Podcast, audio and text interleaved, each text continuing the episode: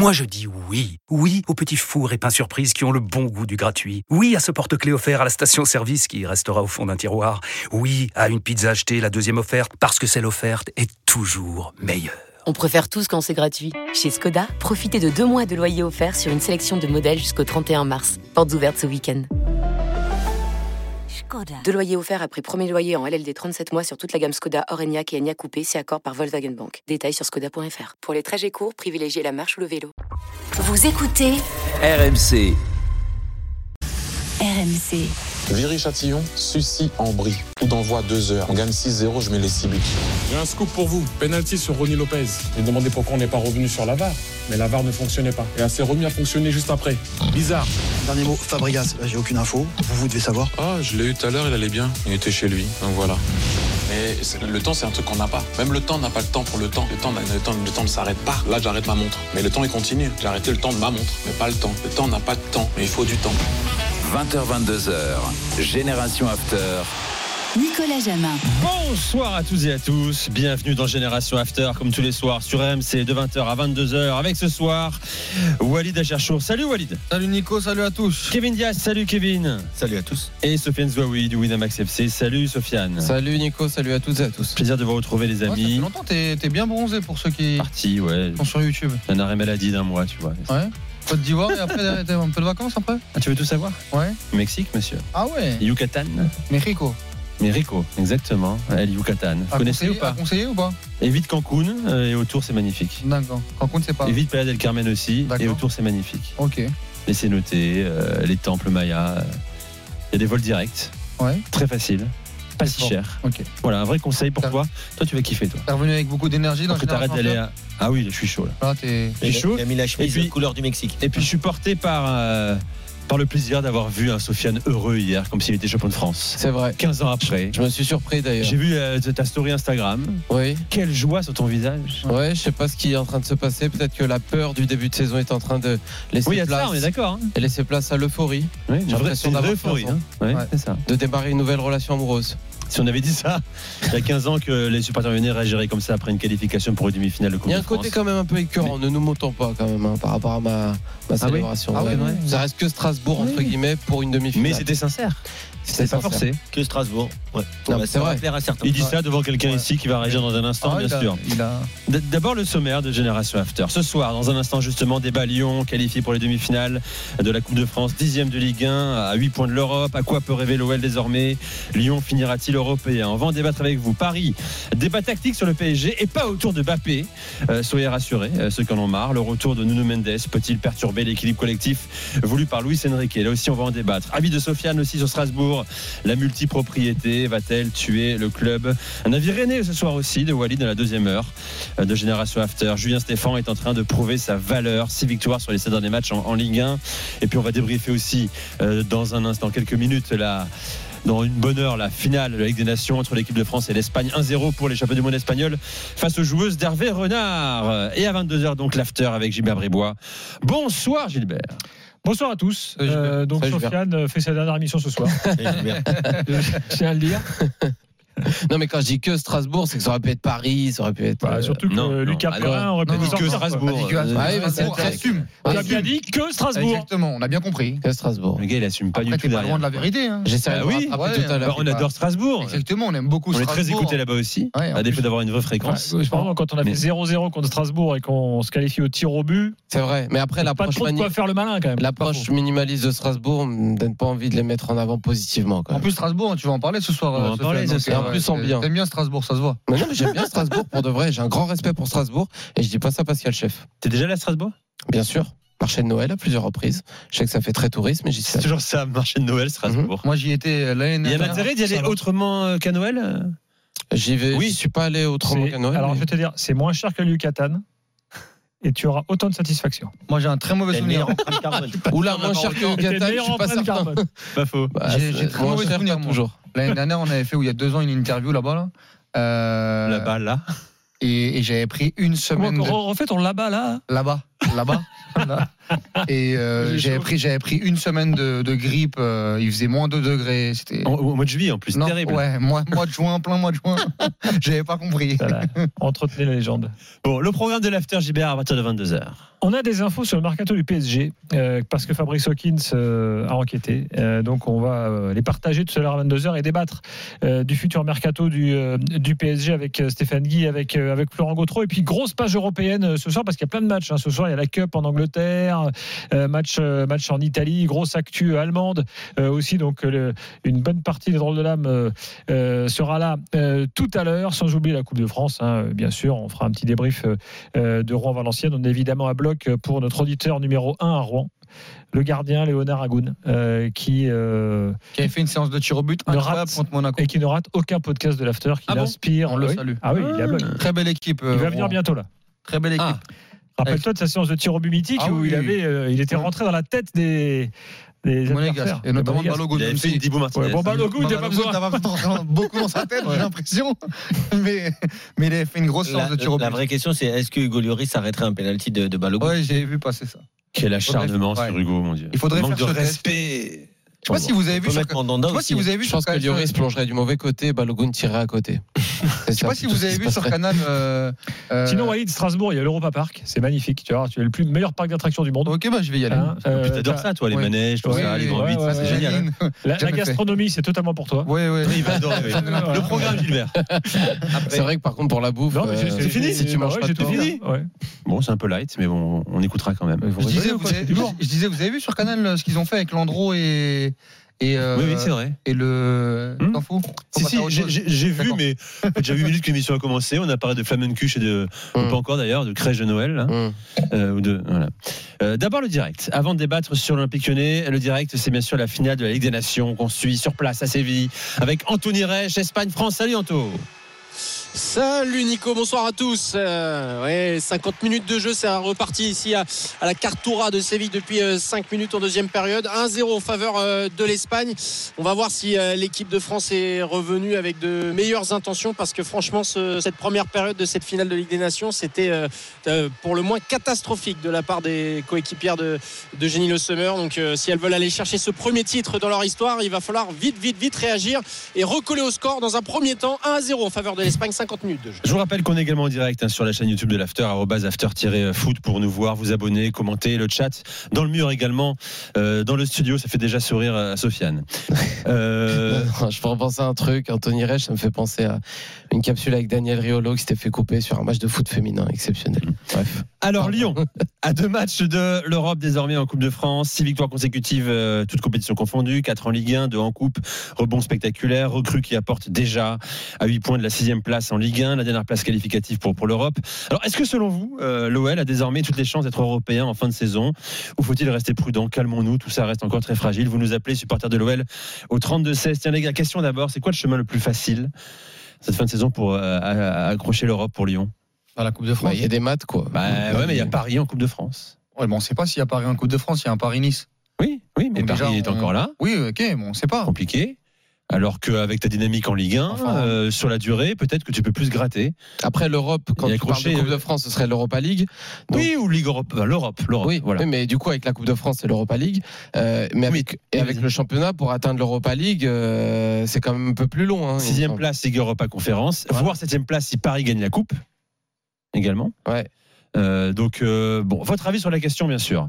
Euh, les gars, dans ce que vous voyez depuis maintenant quasiment plus de deux mois, l'arrivée de Pierre Sage, la victoire d'hier, la qualification d'hier n'est pas forcément euh, symbole du euh, mieux euh, lyonnais dans ce Moi, début je trouve de que si. La deuxième mi-temps est bonne, je trouve. Moi, je trouve que si. Moi, je trouve que, que Lyon, tu les as vus quand même euh, cette saison en grande difficulté, euh, que ce soit à domicile ou à l'extérieur, et c'est plus le cas depuis quand même un moment. Ils ont une petite, un petit passage difficile au début de l'année 2024, mais, euh, mais encore une fois, hier, certes, euh, ils sont peut-être pas flamboyants dans le jeu, mais c'est qu'il y avait quand même un peu de pression. Il y avait surtout une énergie positive, qu'elle soit dans les tribunes ou sur le terrain. Et moi, j'ai trouvé quand même que Lyon était largement au-dessus de, de Strasbourg. Certes, Strasbourg, c'est peut-être pas la meilleure équipe de Ligue 1, mais ça reste une équipe qui pouvait les embêter. Et euh, j'ai trouvé les Lyonnais non déterminés, avec un très bon Benrama, avec des joueurs qui, euh, qui savent ce qu'ils doivent faire avec et sans le ballon. Et euh, je trouve que, moi, j'ai trouvé la, qualification de, Lyon logique et convaincante. On va à Séville où euh, c'est bien compliqué pour l'équipe de France face à l'Espagne, Anthony Reich. Et sur une action d'école, à quasi une touche de balle, un centre venu de la droite, de, une parfaite reprise au point de pénalty de Caldente, il me semble. 2 à 0 pour l'Espagne. Les Bleus sont au fond du gouffre, elles n'arrivent pas du tout à, à, relever la tête et ça semble très compromis pour cette finale de Ligue des Nations. 2 à 0 pour les championnes du monde espagnol après 53 minutes de jeu ici à Séville. Je te rends la main, mon cher Sofiane. Euh, non, j'avais Ah, pas commencé. J'avais pas commencé. C'est Kevin qui parlait. Ouais. C'est bon, je, passe la main Sofiane. Mais non, mais je suis d'accord avec Kevin sur euh, sur hier le match parce que euh, je le disais un petit peu de manière ironique, mais euh, franchement l'approche d'hier de Strasbourg était très claire, c'était d'attendre euh, d'attendre la séance de tir au but. Euh, je les ai pas trouvés tranchants en contre, j'ai trouvé en 5 en 5-4-1 avoir un bloc et, essayer de gagner du temps, même sur les euh, après c'est leur jeu. Hein, euh, éventuellement sur cette rencontre de coupe, on pouvait considérer que c'était une bonne approche. Ils, ils sont à deux doigts de passer, mais euh, ça mettait en avant que c'était pas un match facile pour Lyon, tant plus que la maturité tactique de cette équipe, avec euh, quand même beaucoup de joueurs qui sont nouveaux depuis le mercato hivernal. Euh, c'est dur de mettre en place quelque chose de, fort et de concluant, notamment sur attaque placée, parce que ça reste même les grandes équipes galèrent en attaque placée face à des blocs regroupés. Donc, euh, mais j'ai trouvé que sur la deuxième mi-temps, il y avait quand même une progression, euh, une gestion du pressing un petit peu plus efficace que sur la première période. Benrama qui montait en puissance notamment. Tu vois aussi que sur la gestion de l'effectif, quand même que tu as de la profondeur de banc qui est issue de ce très bon mercato hivernal, il faut le répéter. Donc euh, même il y a un truc aussi, euh, tu, tu me charriais un petit peu sur l'ambiance autour du, du, du, du match, mais tu vois l'appui des supporters, euh, il y a quelque chose de nouveau quand même qui est ressenti, serait-ce que dans le stade ou dans le, le suivi des, des matchs de l'Olympique lyonnais, il y a un élan nouveau qui est totalement logique. Donc tout ça, ça participe quand même d'un élan plutôt positif du côté de l'OL. Mais en fait, faut se dire que tu viens de tellement loin qu'il faut bien sûr s'en réjouir, mais rappeler que ça reste pour l'instant une saison qui est très mauvaise, qui peut devenir bonne, miraculeusement, mais qui est factuellement encore très mauvaise. Bon, on va prolonger. Walid, ton avis là-dessus avant de faire une pause. Non, on peut faire la pause euh, tout de suite. si Alors, on l'a vu tout de suite, et d'ailleurs, je reposerai la question, bien sûr, et vous nous appelez au 32-16, Pierre déjà là, euh, supporter de l'OL. hein. Euh, Est-ce que cette OL-là peut envisager l'Europe en fin de saison? Restez avec nous, ces générations After sur RMC. 2-0 pour l'Espagne face à l'équipe de France féminine. 20h13, à tout de suite. RMC jusqu'à 22h. Génération After. Nicolas Jamin. Génération After avec ce soir Walid Acharchour, Kevin Diaz et Sofiane. Zouavi, on est ensemble jusqu'à 22h tout à l'heure. On parlera de Paris, de retour de Mendes aussi.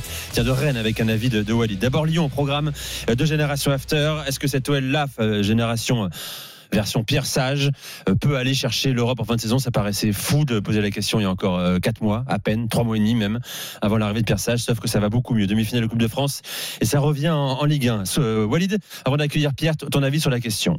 Ah oui, c'est possible. C'est possible par le biais de la Coupe de France où, euh, encore une fois, on, on va attendre le tirage et ce qui va se passer entre, entre Nice et le Paris Saint-Germain euh, et, et, et Rouen, Valenciennes et, et puis et le Puy euh, Rennes. Mais il y a une capacité, il y a une possibilité d'aller faire euh, quelque chose de grand. Euh, euh, L'Olympique Lyonnais, même quand ça allait bien, euh, a eu du mal à gagner cette Coupe de France. On rappelle, hein, le dernier titre c'est en 2012. Euh, donc ce serait, ce serait exceptionnel et tu as deux matchs de le faire.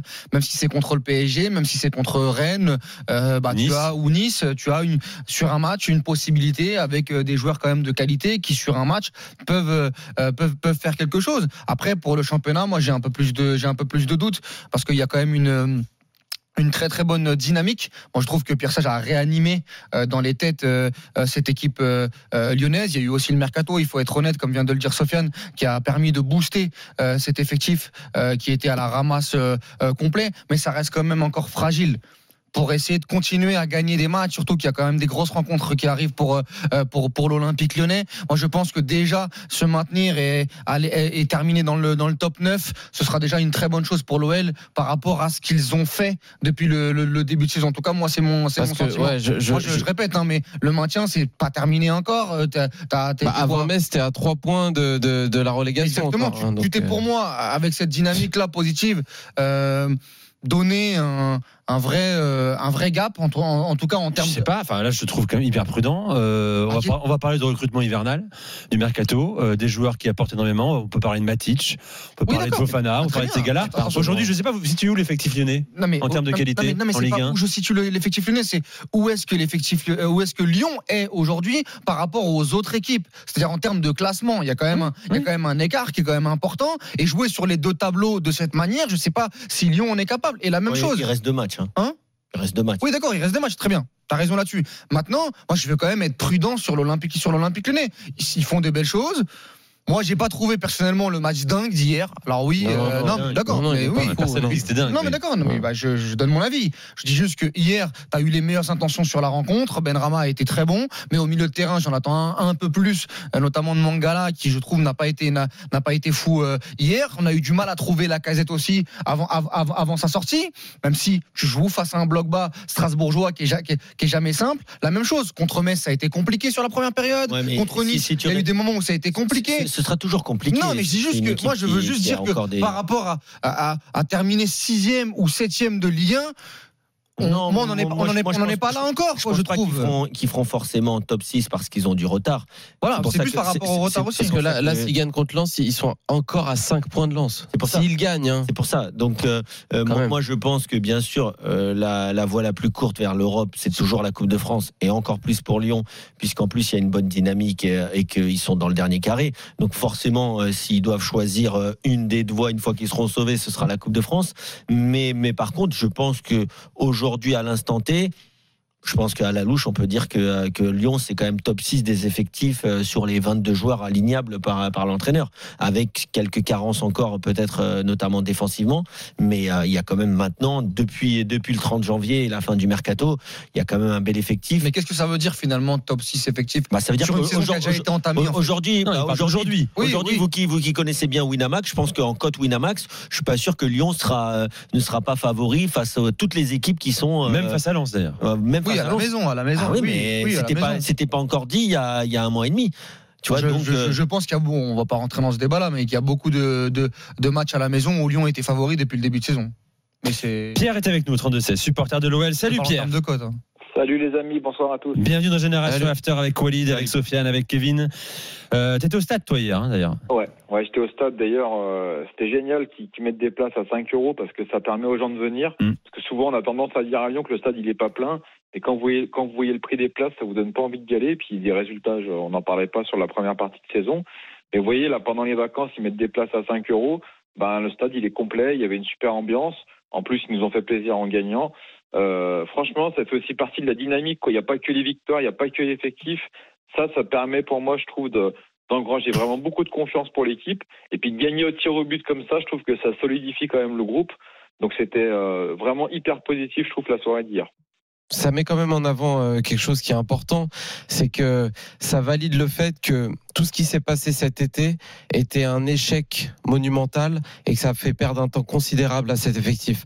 Je parle pas seulement du mercato, mais quand tu vois la structuration sportive, et ça on l'avait mis en avant de manière euh, positive ici, euh, l'apport de David Friot, euh, l'arrivée aussi de Laurent Prudhomme, parce que en termes de communication qui est très très important, tout ce staff autour de l'équipe, surtout dans un contexte où tu changes de propriétaire, où tu changes une partie des joueurs, c'était très sous-estimé cet été et c'est pour ça que l'Olympique lyonnais s'est retrouvé jusqu'à jouer lanterne rouge euh, lors de ce début de saison. Donc aujourd'hui, c'est la récompense de, euh, de, de comment dire d'un redressement qui a été opéré lors du mercato hivernal, mais ce serait malheureusement logique que Lyon n'atteigne pas les places européennes vu les manques qui, qui, qui ont été mis en avant durant l'été. hein. La gestion de la DNCG, la gestion du mercato, la gestion Ce- aussi du ce staff, serait- la gestion des coachs. Serait quand même dingue si, euh, si après euh, une saison pleine, euh, Textor gagnait un titre pour l'Olympique.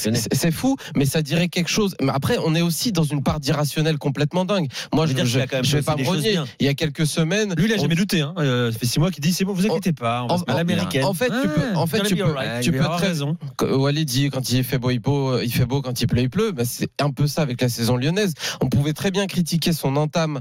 D'ailleurs, lui-même a été très critique par rapport à sa gestion de l'été. Je parle de Textor et dire que le redressement opéré au mercato hivernal est quand même un redressement dans un contexte compliqué de très grande qualité. Mais si Lyon n'atteint pas les places européennes en fin de saison, ce sera logique. Ah, ce si sera logique. Si, si, si Lyon, de loin, si mais... Lyon fait européen, on fait top 6 euh, par le biais du championnat, ce serait un immense camouflet pour la Ligue 1. C'est ce que nous dit sur le, sur le chat de la chaîne. YouTube. Ça raconterait la pauvreté ah, de championnat. Mais on n'a pas attendu ça. Non, catastrophique. Ça, ça. Et encore une fois, je répète, l'année ouais. dernière, faut pas oublier qu'en faisant aussi une saison qui était très très compliquée avec une deuxième mm, partie de mm. saison qui était bien bien meilleure, mm. ils étaient. Moi, je trouve qu'il y avait beaucoup plus de chances d'aller gagner la Coupe de France l'année dernière que cette année, par exemple. Je rappelle qu'ils avaient. Bah, euh, Paris Nantes, était sorti. Hein. Nantes en demi-finale et derrière donc Toulouse ou Annecy, Toulouse, Toulouse et qu'il y avait aussi déjà une possibilité. et ah, on faisait déjà les mêmes débats ils, sont sur combien de victoires? 9 victoires? Non, pas 9 victoires. Non, mais pas 9 victoires de suite, mais sur 4, ils sont sur 4 victoires en championnat. Mais euh, sur, euh, sur, ouais, le, sur les, les, les, deux derniers mois, les deux derniers mois et demi. Parce qu'il y a les deux défaites contre Le Havre et contre, et contre euh, Rennes. Et contre en Ligue 1, en Ligue 1, t'es sur une dynamique top ouais. 3 ou top 4 ah oui, Ligue 1. Très, très depuis non, mais tout ce que je veux dire, c'est que à partir du moment où tu enchaînes les victoires dans un championnat à 18, que oui. tu sois en France ou en Bundesliga, oui, euh, quand il arrive, tu vas remonter. Hein. Ah oui, bien sûr. Après, là, on parle, là, on parle de 11 points jusqu'au top 5. C'est-à-dire qu'il faut les chercher. Il faut les chercher. On parle de 10 points jusqu'au top 5 et il reste 11 journées. Ça veut dire qu'en gros, tu dois rattraper un point par journée sur le top 5. Hein. C'est super compliqué. Euh, Pierre, je te pose une question aussi. Vous allez y répondre, euh, les gars, également. Euh, est-ce que c'est un, enjeu absolu pour Lyon d'être européen en fin de saison? Bien évidemment. Pierre. Absolu. Pierre. Absolu, c'est de se maintenir.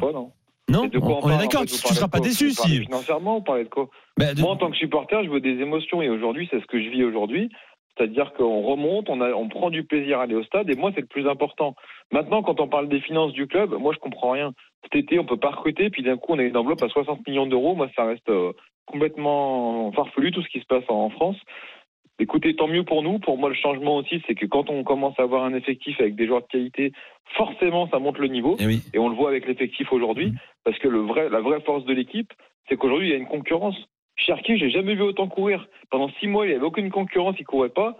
Maintenant, dès qu'il joue, il court de partout. Ouais, eh après, ben, c'est pas non plus. Ça, fou, ça fait évoluer les, les joueurs. Et... contre Metz qui est pas dingue non plus. Mais, mais, mais en fait, le, problème de, de notre analyse aujourd'hui, et je comprends totalement l'auditeur, euh, Pierre, parce que je suis dans la même situation que lui, si je sors de mon rôle de, euh, de consultant, c'est que tu as tellement pensé que tu allais euh, tomber en Ligue 2 de manière très sincère qu'aujourd'hui, tu es quand même sur une forme d'euphorie. Mais si on, si on analyse à froid, évidemment que si Lyon ne finit pas européen, c'est un échec terrible en début de saison. Pour lancer un projet comme celui Textor, euh, où tu as aussi recruté pour 50 millions euh, d'euros lors du mercato hivernal, que tu es quand même l'Olympique lyonnais. Hein, euh, je pense que c'est un club euh, qui normalement quoi, 3, qu si, si c'est pas le cas, ça fera troisième saison sans erreur. Ouais, troisième saison. Trois, ouais, c'est ça. Ouais. Mais mais c'est beaucoup trop. Et, en début de eh, saison, si on dit l'Olympique lyonnais eh est hors Europe, ça aurait été un. mais moi, je, Donc, soit, par rapport à, ce qui bah s'est passé cette saison. En fait, tu peux pas. Par rapport à la narration.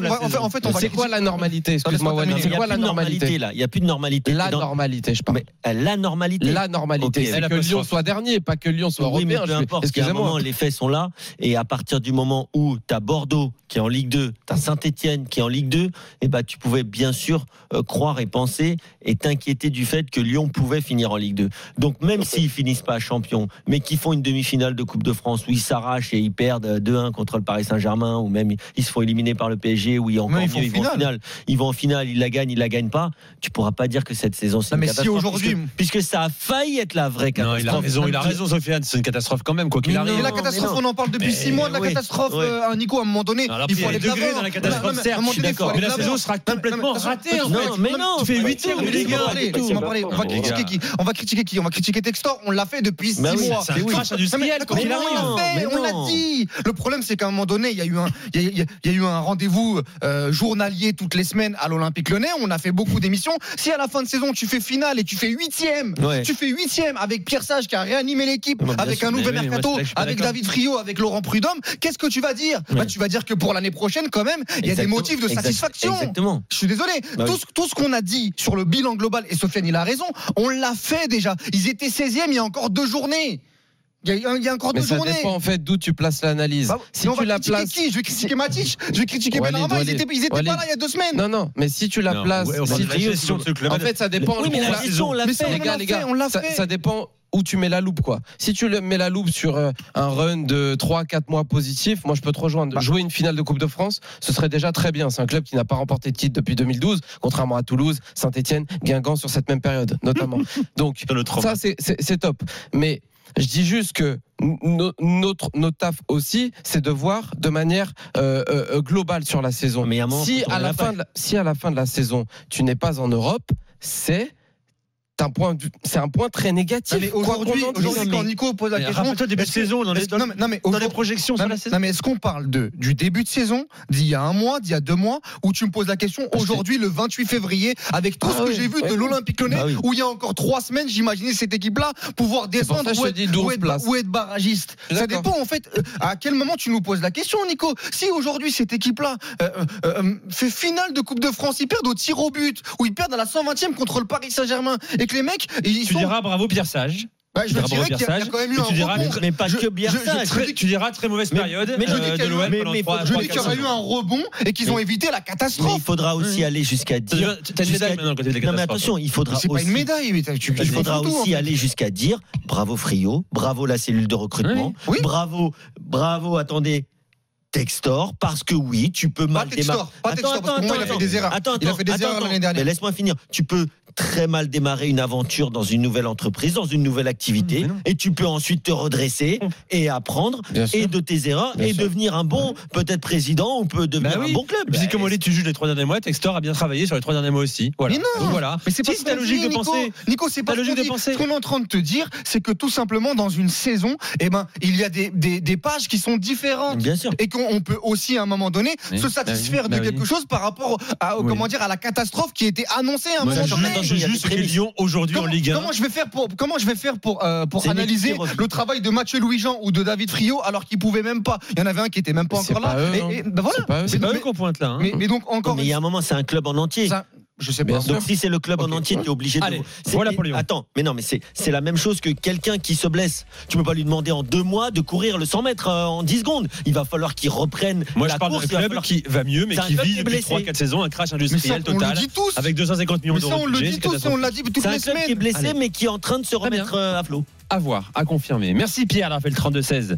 Très bonne soirée à toi, tu reviens quand tu veux sur RMC. Je vous rappelle qu'à 21h, hein, euh, on suivra également un quart de finale de Coupe de France, Rouen, que de National face à Valenciennes, dernier de, de Ligue 2. Et puis je vous rappelle, je vous donne également une information positive, rassurante pour euh, lui et sa famille, Albert Ellis, euh, qui est sorti de son coma artificiel. Sa famille qui a communiqué euh, en début de, soirée, hein, heureux de, partager cette information. Il se réveille, il semble récupérer progressivement. La famille dit également qu'elle souhaite rester prudent sur l'évolution de son état. Les prochains jours seront cruciaux. Voilà, bonne nouvelle pour le joueur, pour sa famille, pour les Girondins en général. Voilà, dans un instant, on va passer à, autre chose, bien sûr. D'abord, tiens, un point direct France-Espagne, Ligue des Nations, la finale, Anthony Reich.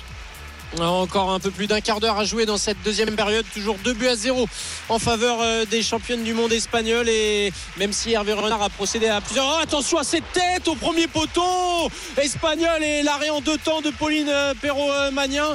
Ah, c'est compliqué. Elle passe complètement à côté de cette finale de Ligue des Nations. Les Françaises 2 à 0 pour l'Espagne après presque 75 minutes de jeu. Tout à l'heure, Anthony, dans un instant, Strasbourg au programme. La multipropriété va-t-elle tuer le Racing de Strasbourg? Puis le PSG avec des infos, euh, des pistes mercato parisiennes à vous donner dans un instant. Reste avec nous, c'est Génération After avec Kevin Diaz, Walid Acharchour et Sofiane Zouaoui. RMC, 20h31. À tout de suite.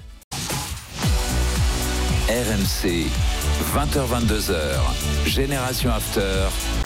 Nicolas Jamin. Génération After avec Kevin Diaz, Walid Acharchour et Sofiane Zouaoui. Vous écoutez RMC, il est 20h36. Tiens, le point direct Espagne-France, Ligue des Nations. Anthony Reich.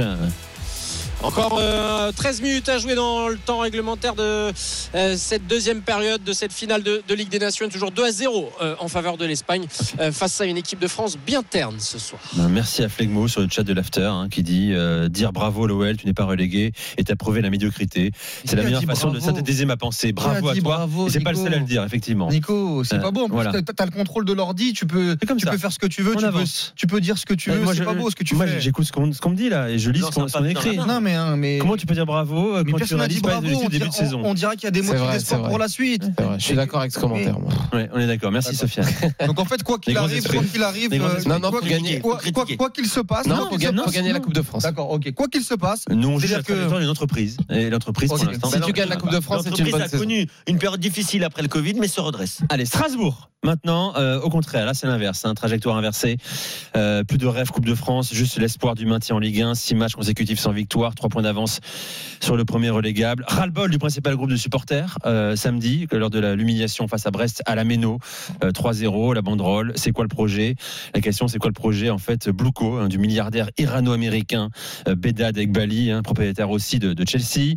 Effectif limité, le plus jeune de Ligue 1, 23 ans de moyenne d'âge, recrutement léger. Symptôme aussi de la multipropriété avec ses excès.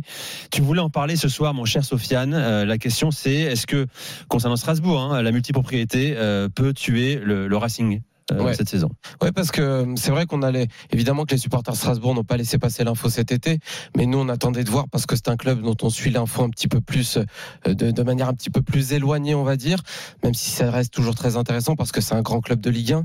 Euh, mais j'ai vu donc ce week-end le match face à Brest, 3-0 euh, la défaite à, à domicile, les contest- contestations pardon des supporters, euh, le match hier où tu sors de Coupe de France face à l'Olympique Lyonnais, et je me disais quand même les premiers mois de de ce consortium sont, sont très très moyens.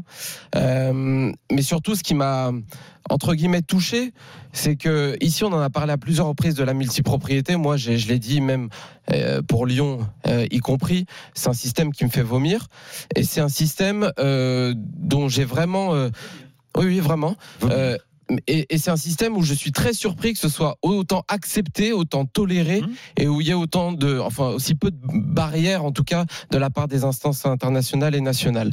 Mais que ça touche un club comme euh, comme Strasbourg, je trouve que c'est encore plus inquiétant. Parce que sans faire, encore une fois, sans faire de, de populisme, mais Strasbourg, c'est quoi? Strasbourg, c'est les supporters.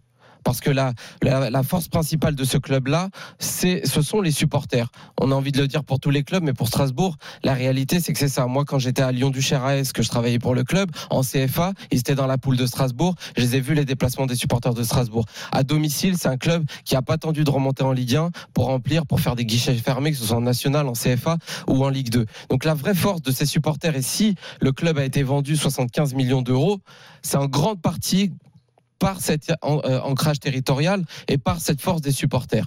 Et quand je vois que moi, la multipropriété, qui encore une fois me fait vomir de manière générale, mais que ça touche un club comme Strasbourg, qui est en gros un club avec une forte identité et aujourd'hui qui se retrouve noyé dans un consortium avec Chelsea, euh, qui, le, qui le tient par la main, qui lui dit ce qu'il doit faire, je trouve ça extrêmement violent et je trouve ça très inquiétant pour le football et pour notre Ligue 1 en particulier. Parce qu'on sait aujourd'hui qu'on est un championnat de seconde zone, ça, il n'y a pas de problème.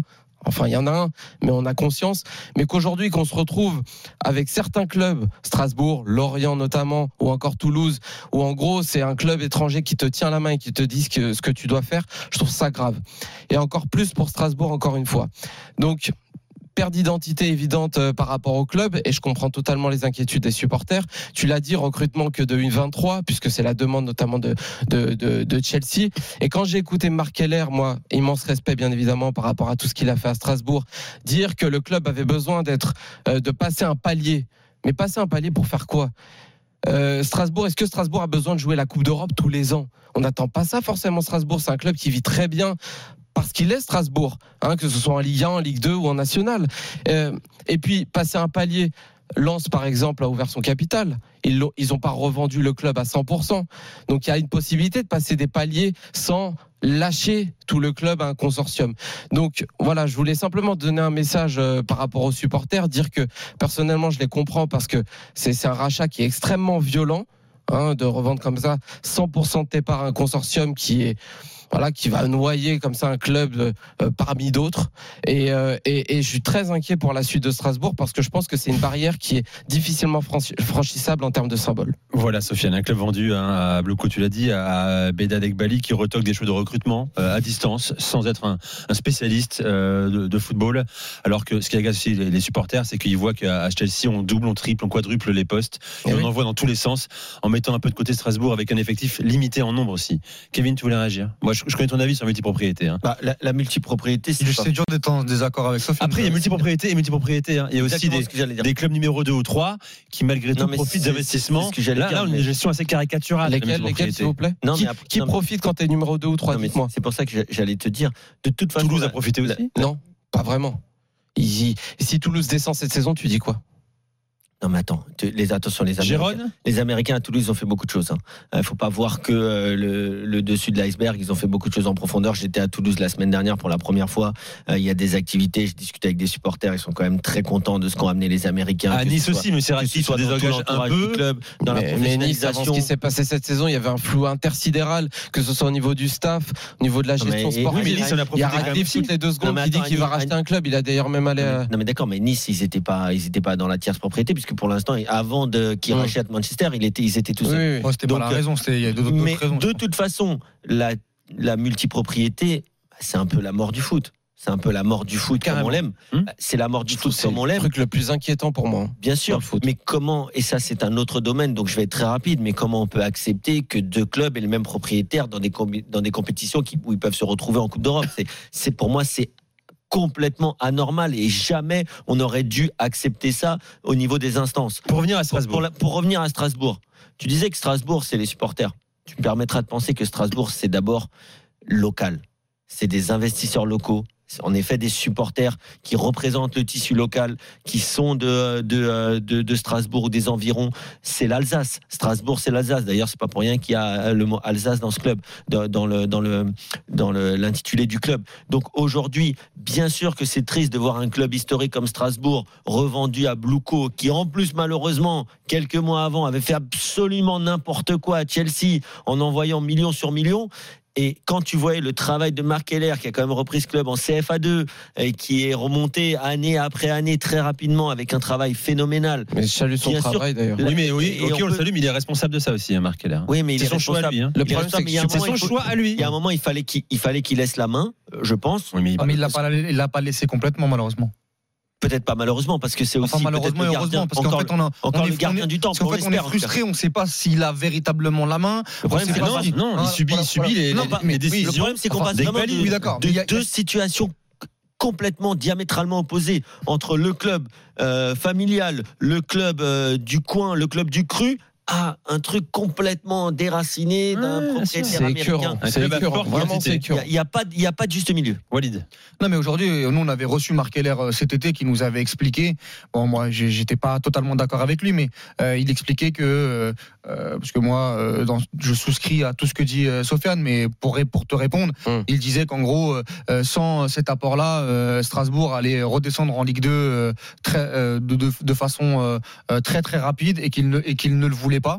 Moi, je pense, je pense, euh, et je, et je pensais à l'époque que euh, Strasbourg euh, pouvait limiter, euh, en tout cas, aller chercher un maintien sans cette, cet, investissement-là. Et moi, je lui parlais notamment de ce qui se passait à Lyon, parce qu'à l'époque, il y avait eu une transition entre Textor et Olas qui était très très compliquée. Et je lui parlais de son positionnement. Est-ce que il allait à ce moment-là avoir encore une fois la main sur le sportif par rapport au travail formidable qu'il a fait euh, depuis depuis qu'il a repris Strasbourg pu, hein. Lui, il me disait oui.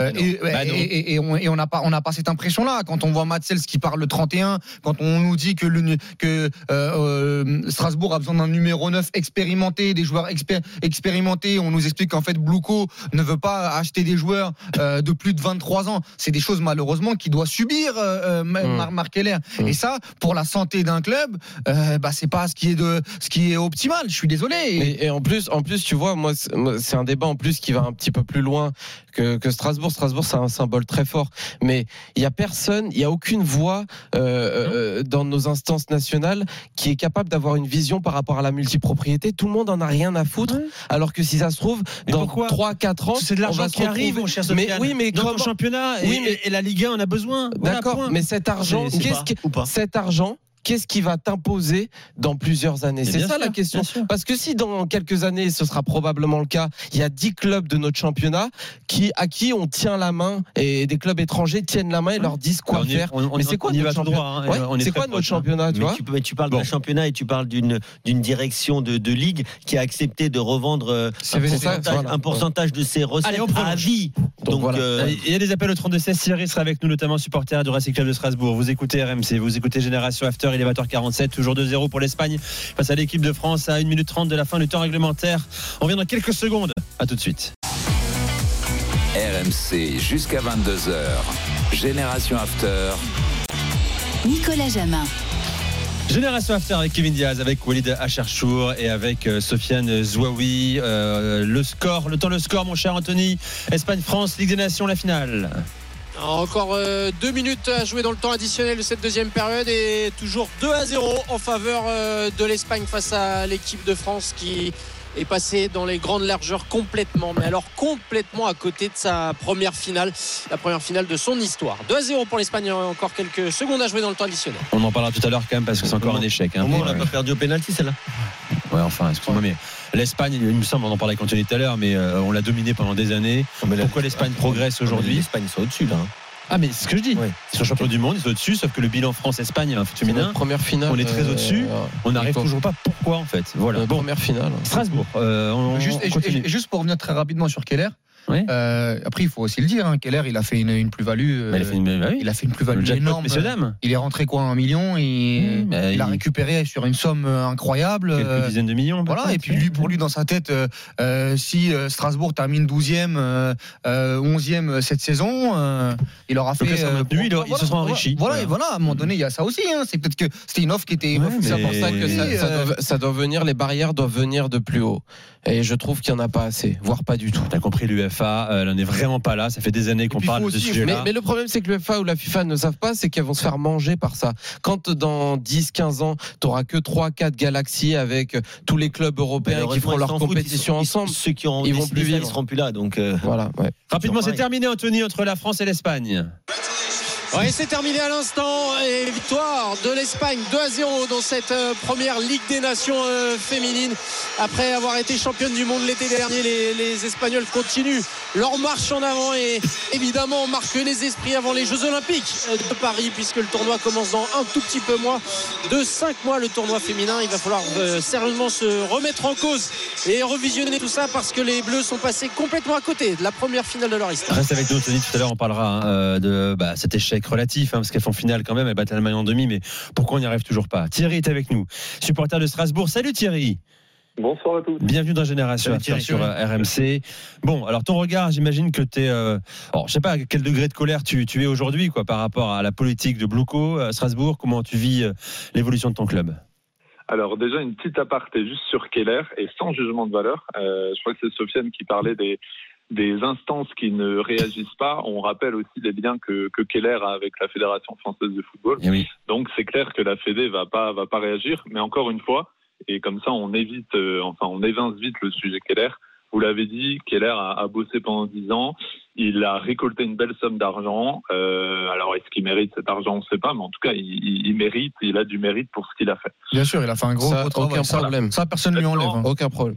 Voilà, maintenant le sujet Keller est évincé. Euh, oui, il a sa part de responsabilité. Euh, je pense, et on est beaucoup à penser à Strasbourg, qu'il n'avait qu'une partie du projet quand il l'a vendu à Blouco.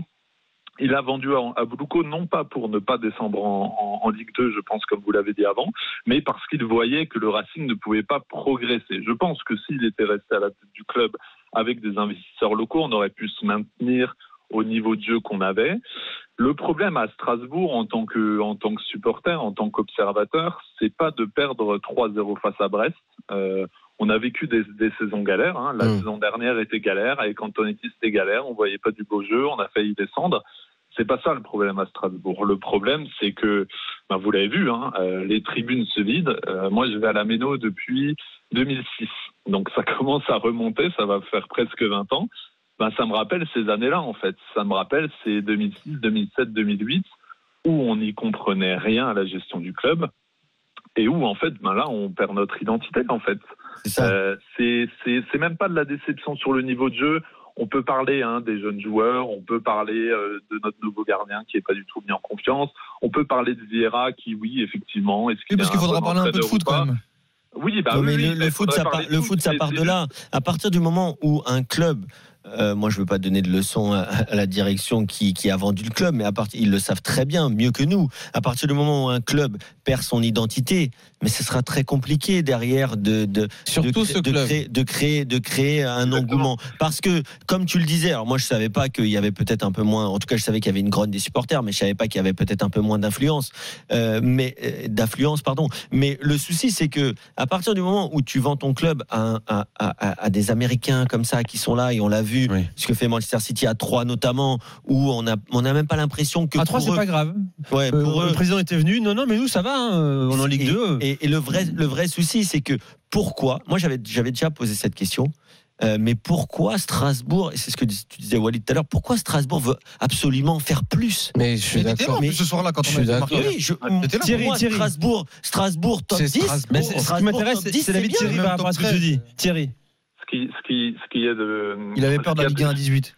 ce qui, ce qui- y a d'intéressant, c'est, c'est Vieira en, en conférence de presse qui, après le match, euh, en, en tant que moi, je suis, je suis journaliste, et en tant que journaliste, on lui pose la question est-ce que vous comprenez la des supporters? Et il dit texto qu'il ne faut pas que les, que les supporters se trompent de combat, en gros, qui continuent d'encourager l'équipe coûte que coûte. Je pense que à Strasbourg, les supporters n'ont pas besoin d'une leçon à quelqu'un qui leur dise il faut encourager l'équipe euh, coûte que coûte, ce, qu'on, ce qui est ce que les nouveaux dirigeants, je pense, ont du mal à comprendre à Strasbourg, ce que Keller comprend, c'est qu'encore une fois, euh, nous, même si l'équipe perd, ça nous dérange pas.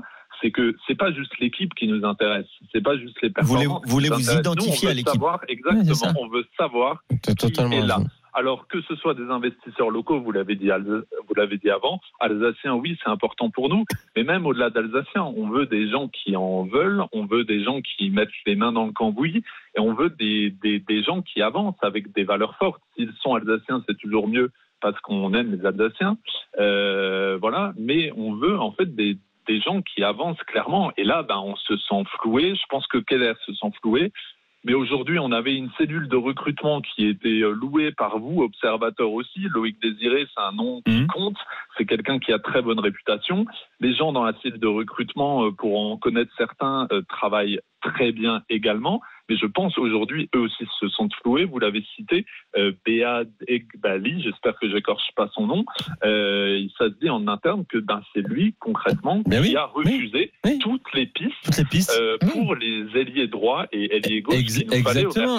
Bah, un homme qui connaît qu'il pas très bien le foot, il connaît absolument rien au qu'il foot. connaît rien au foot. Et il est même Euh, pas là en réalité, c'est ça qui voilà. est fou Thierry. Bon Thierry, et merci. seul- ouais, ouais. Et puis, et puis même le recrutement, à Aboubacar Silla, euh, euh, 20 millions d'euros, 20 millions d'euros, euh, qui est souvent pas là, euh, qui est souvent sur le banc. On, on l'oublie, hein. Et méga, pas dingue non plus. Heureusement qu'il y a deux, deux petits de- bordelais, voilà, et Bakwa. heureusement que Mwanga et Bakwa sont, sont, sont intéressants et ils ont fait partie de la bonne dynamique avant, avant toutes les défaites récentes. Mais sinon, même le mercato de, de, de cet été. euh, Strasbourg Montpellier hein, hein. euh, ce week-end. hein. Euh, D'ailleurs attention, attention, euh, match de la peur. Thierry, merci. 20 millions d'euros. Merci. D'avoir fait le 32-16. Très bonne soirée. Quand tu veux sur RMC. Euh, dans un instant, euh, le retour de Nuno Mendes peut-il perturber l'équilibre collectif de Luis, voulu par Luis Enrique On va en débattre avec vous, supporter parisien, au 32-16. Et on parlera de Rennes de Julien Stéphan. Walid veut développer un avis concernant le- l'entraîneur du Stade Rennais. A tout de suite sur RMC, c'est Génération After. RMC. C'est la façon dont, dont on a joué ce match-là. J'ai pas aimé, euh, manque d'impuissance. C'est dommage, c'est une, belle occasion euh, de rater, mais euh, on va essayer de s'en procurer d'autres euh, cet après-midi. On va les avoir, des opportunités, on en aura. Continuez à les faire douter. Et on garde la tête haute, quoi qu'il arrive.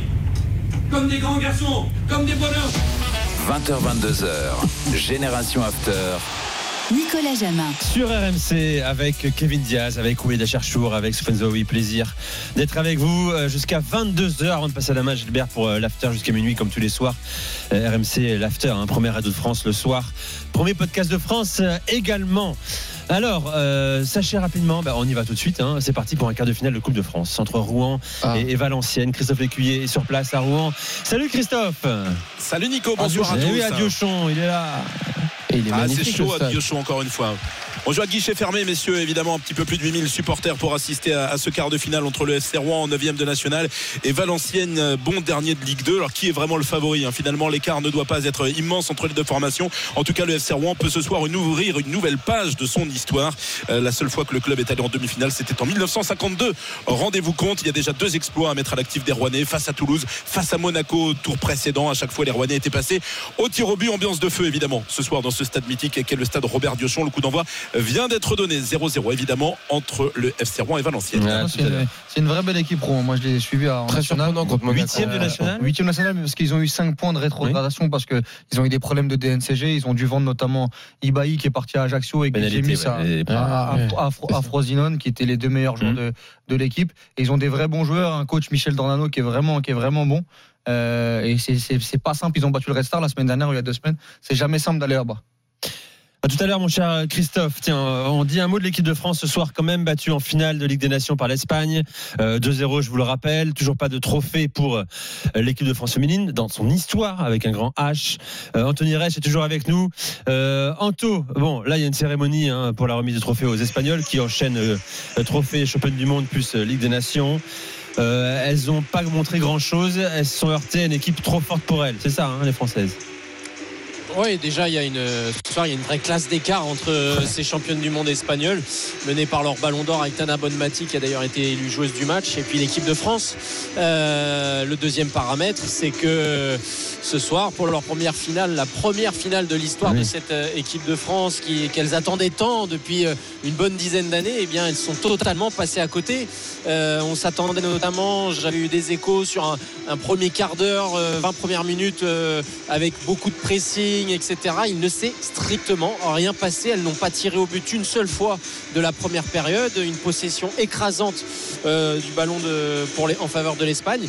Euh, Rendez-vous manqué, clairement. Euh, il va Encore, falloir hein. encore Eh oui. travailler pour essayer de trouver la solution et d'aller Ouais. chercher ce titre. C'est vrai qu'on on s'impatiente un peu parce que je disais ce matin là, le, rapport de force, le bilan des confrontations France-Espagne en foot féminin, les Français sont très devant.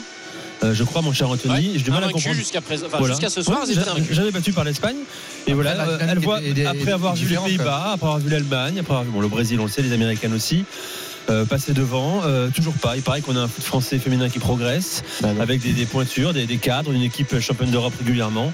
Je sais pas pourquoi tout le monde nous passe devant, mon cher Anto. Alors, on va pas de faire un audit global, hein, ce serait long, hein, mais, euh, mais c'est compliqué là. Non, mais c'est vrai, c'est l'éternelle question. C'est-à-dire que l'Olympique lyonnais a, a régné sur les années 2010 euh, en Ligue des Champions avec 8 Ligues des Champions. Ah oui, oui. Euh, dans ces 8 Ligues des Champions, là, il y a des joueuses ce soir qui les ont gagnées. Hein. Eugénie Le Sommer, notamment. Grinjem Bogbati, Selma Bacha. Elles ont gagné des Ligues des Champions, ces filles-là. Mais malheureusement, en sélection, il manque le jour J. Ça a été le cas pendant long- très longtemps sur les quarts de finale, où à chaque fois elles se en- en- à l'Euro ou en Coupe du Monde. Il manquait quelque chose. Et là, il a manqué peut-être ce supplément d'âme, cette agressivité on euh, pensait- qu'elles on ont eu en demi-finale euh, vendredi soir face à l'Allemagne. On pensait qu'Hervé Renard allait l'apporter. Au final, c'est quart de finale battu en Coupe du Monde. Et La- tu la- gagnes pas euh, la Nations. de ce qu'on a vu, même si on n'a pas regardé euh, les 90 minutes, euh, je veux bien qu'on parle de mental, etc. Mais là, c'est technique aussi. hein. Là, là, tout Ah oui, oui, simplement, l'Espagne, là, c'est un l'heure, autre pays, c'est Kevin. meilleur. C'est clairement meilleur. Euh, Je peux pas parler bah, bien de tous sûr. les postes, mais, euh, mais là, l'Espagne, ils avaient tout le temps le ballon. euh, Ils sont quand même, ils étaient quand même une classe au-dessus, comme tu l'as dit, de l'équipe de France. Et Justement, Mamad, nous a appelé Bien au 32-16. Salut Mamad. Salut les gars, ça va Ouais, t'as regardé Salut, le match, Mamad. Salut, Mamad. Eh ben, J'ai kiffé, j'ai kiffé. Quand on aime le foot, on peut que kiffer voir euh, l'Espagne jouer euh, comme elle a joué. Parce que franchement, ça a été une passe à 10.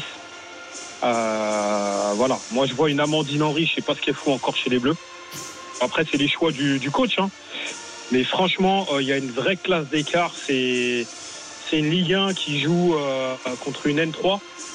C'est vraiment, mais vraiment, c'était affolant. J'avais pas l'impression Ah oui. que l'équipe de France jouait une finale, jouait pour son premier titre.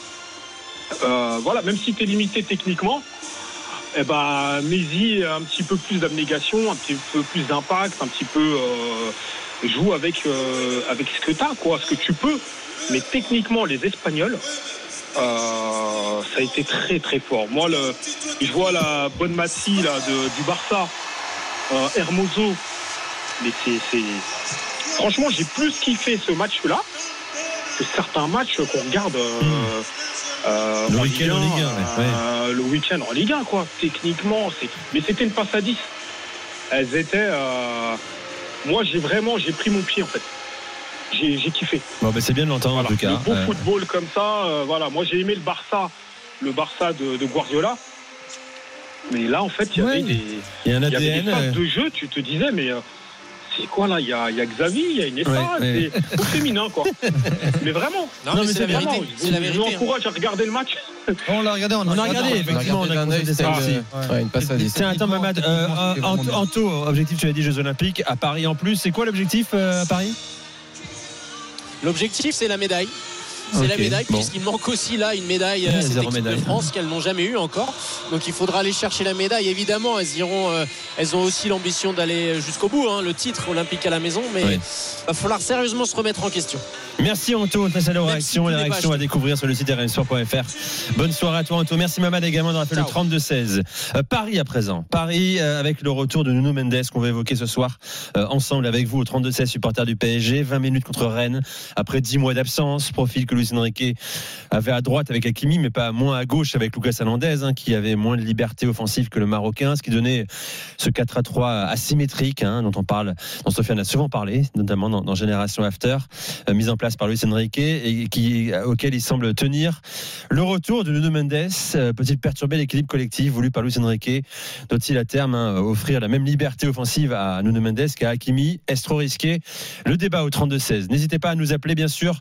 Tiens, je commence avec toi, euh, mon cher, mon cher Sofiane. Est-ce que tu penses que que ça peut, euh, j'allais dire mettre en péril, c'est très fort en tout Mm. cas. Est-ce que tu penses que Luis Enrique est capable de mettre en valeur les qualités naturelles de Nuno Mendes?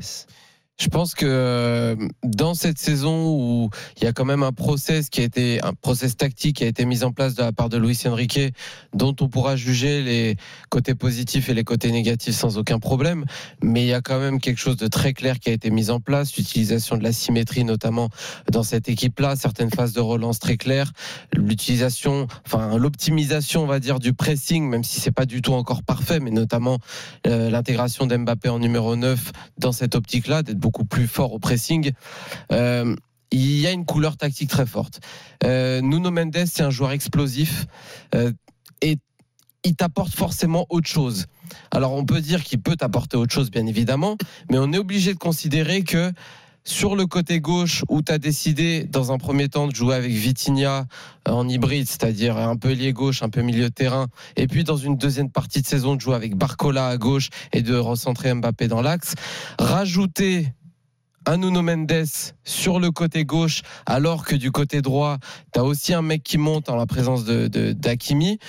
Je pense que ça cause, encore une fois, le joueur est très bon, mais beaucoup plus de problèmes, en tout cas d'interrogations, à Luis Enrique, euh, que ce n'est un- un- une solution. Je le pense. D'autant plus qu'il a mis sur. J'ai entendu, moi, en conférence de presse parler de Nuno Mendes, ça m'a fait rire un petit peu, mais il a dit mais doucement, doucement, on va l'intégrer euh, tout doucement, d'un point de vue Ah, Ça, on comprend. technique, mental. Non, mais euh, tu vois, il pourrait très bien dire que c'est un apport qui est ex- exceptionnel et on va essayer de le préparer très vite pour la Ligue des Champions. Je pense que c'est quand même une question dans son esprit et dans son dispositif tactique qui, quoi qu'il arrive, va poser un problème. Parce que dans mon esprit, il y a trois solutions. Soit il ne le met pas. Je parle glo- globalement dans les gros matchs. hein. Soit il ne fait pas de dispositif avec lui jusqu'à la fin de la saison. Soit il enlève Barcola parce que j'ai du mal à voir Barcola et Nuno Mendes sur le côté, donc il remet Vitinha. Soit il passe à une vraie défense à 3 et il assume les vrais pistons avec Nuno Mendes et Hakimi, mais met vraiment trois défenseurs centraux. Donc ça amène beaucoup de questions en tout cas.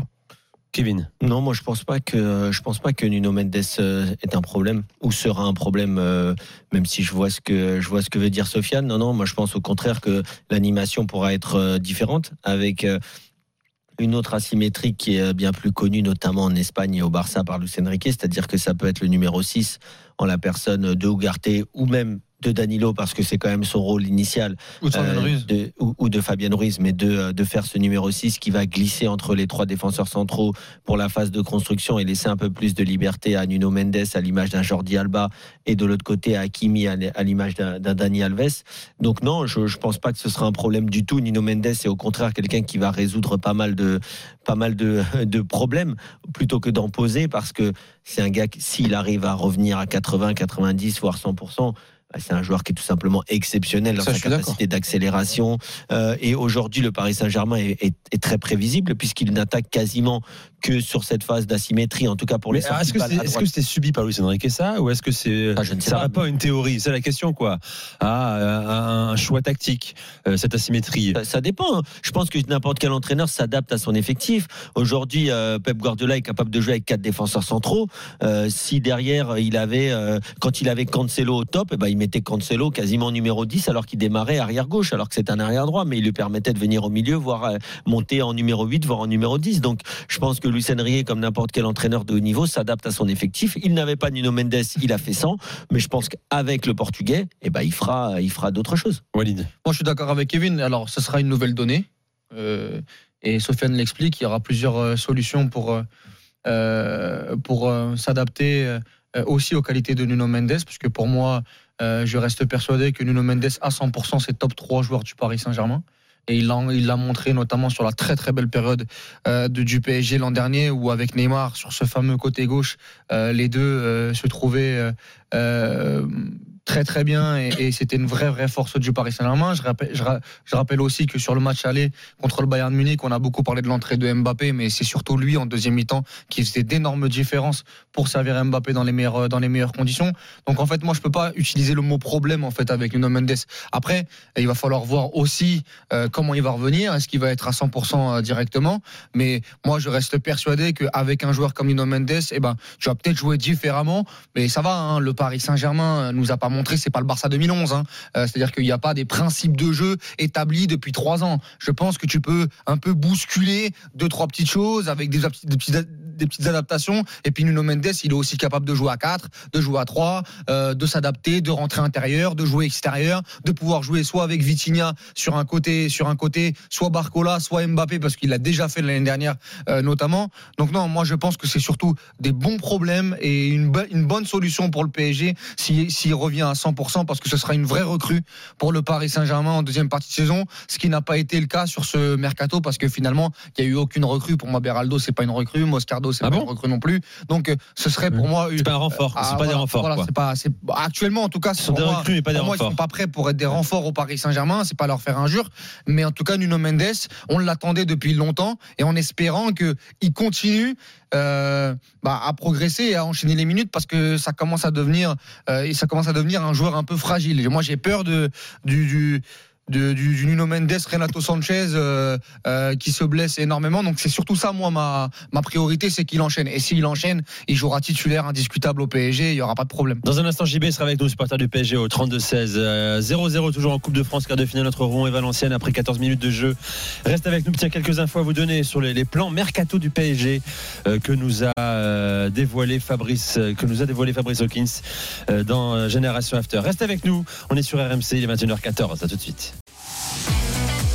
RMC jusqu'à 22h. Génération After. Nicolas Jamin.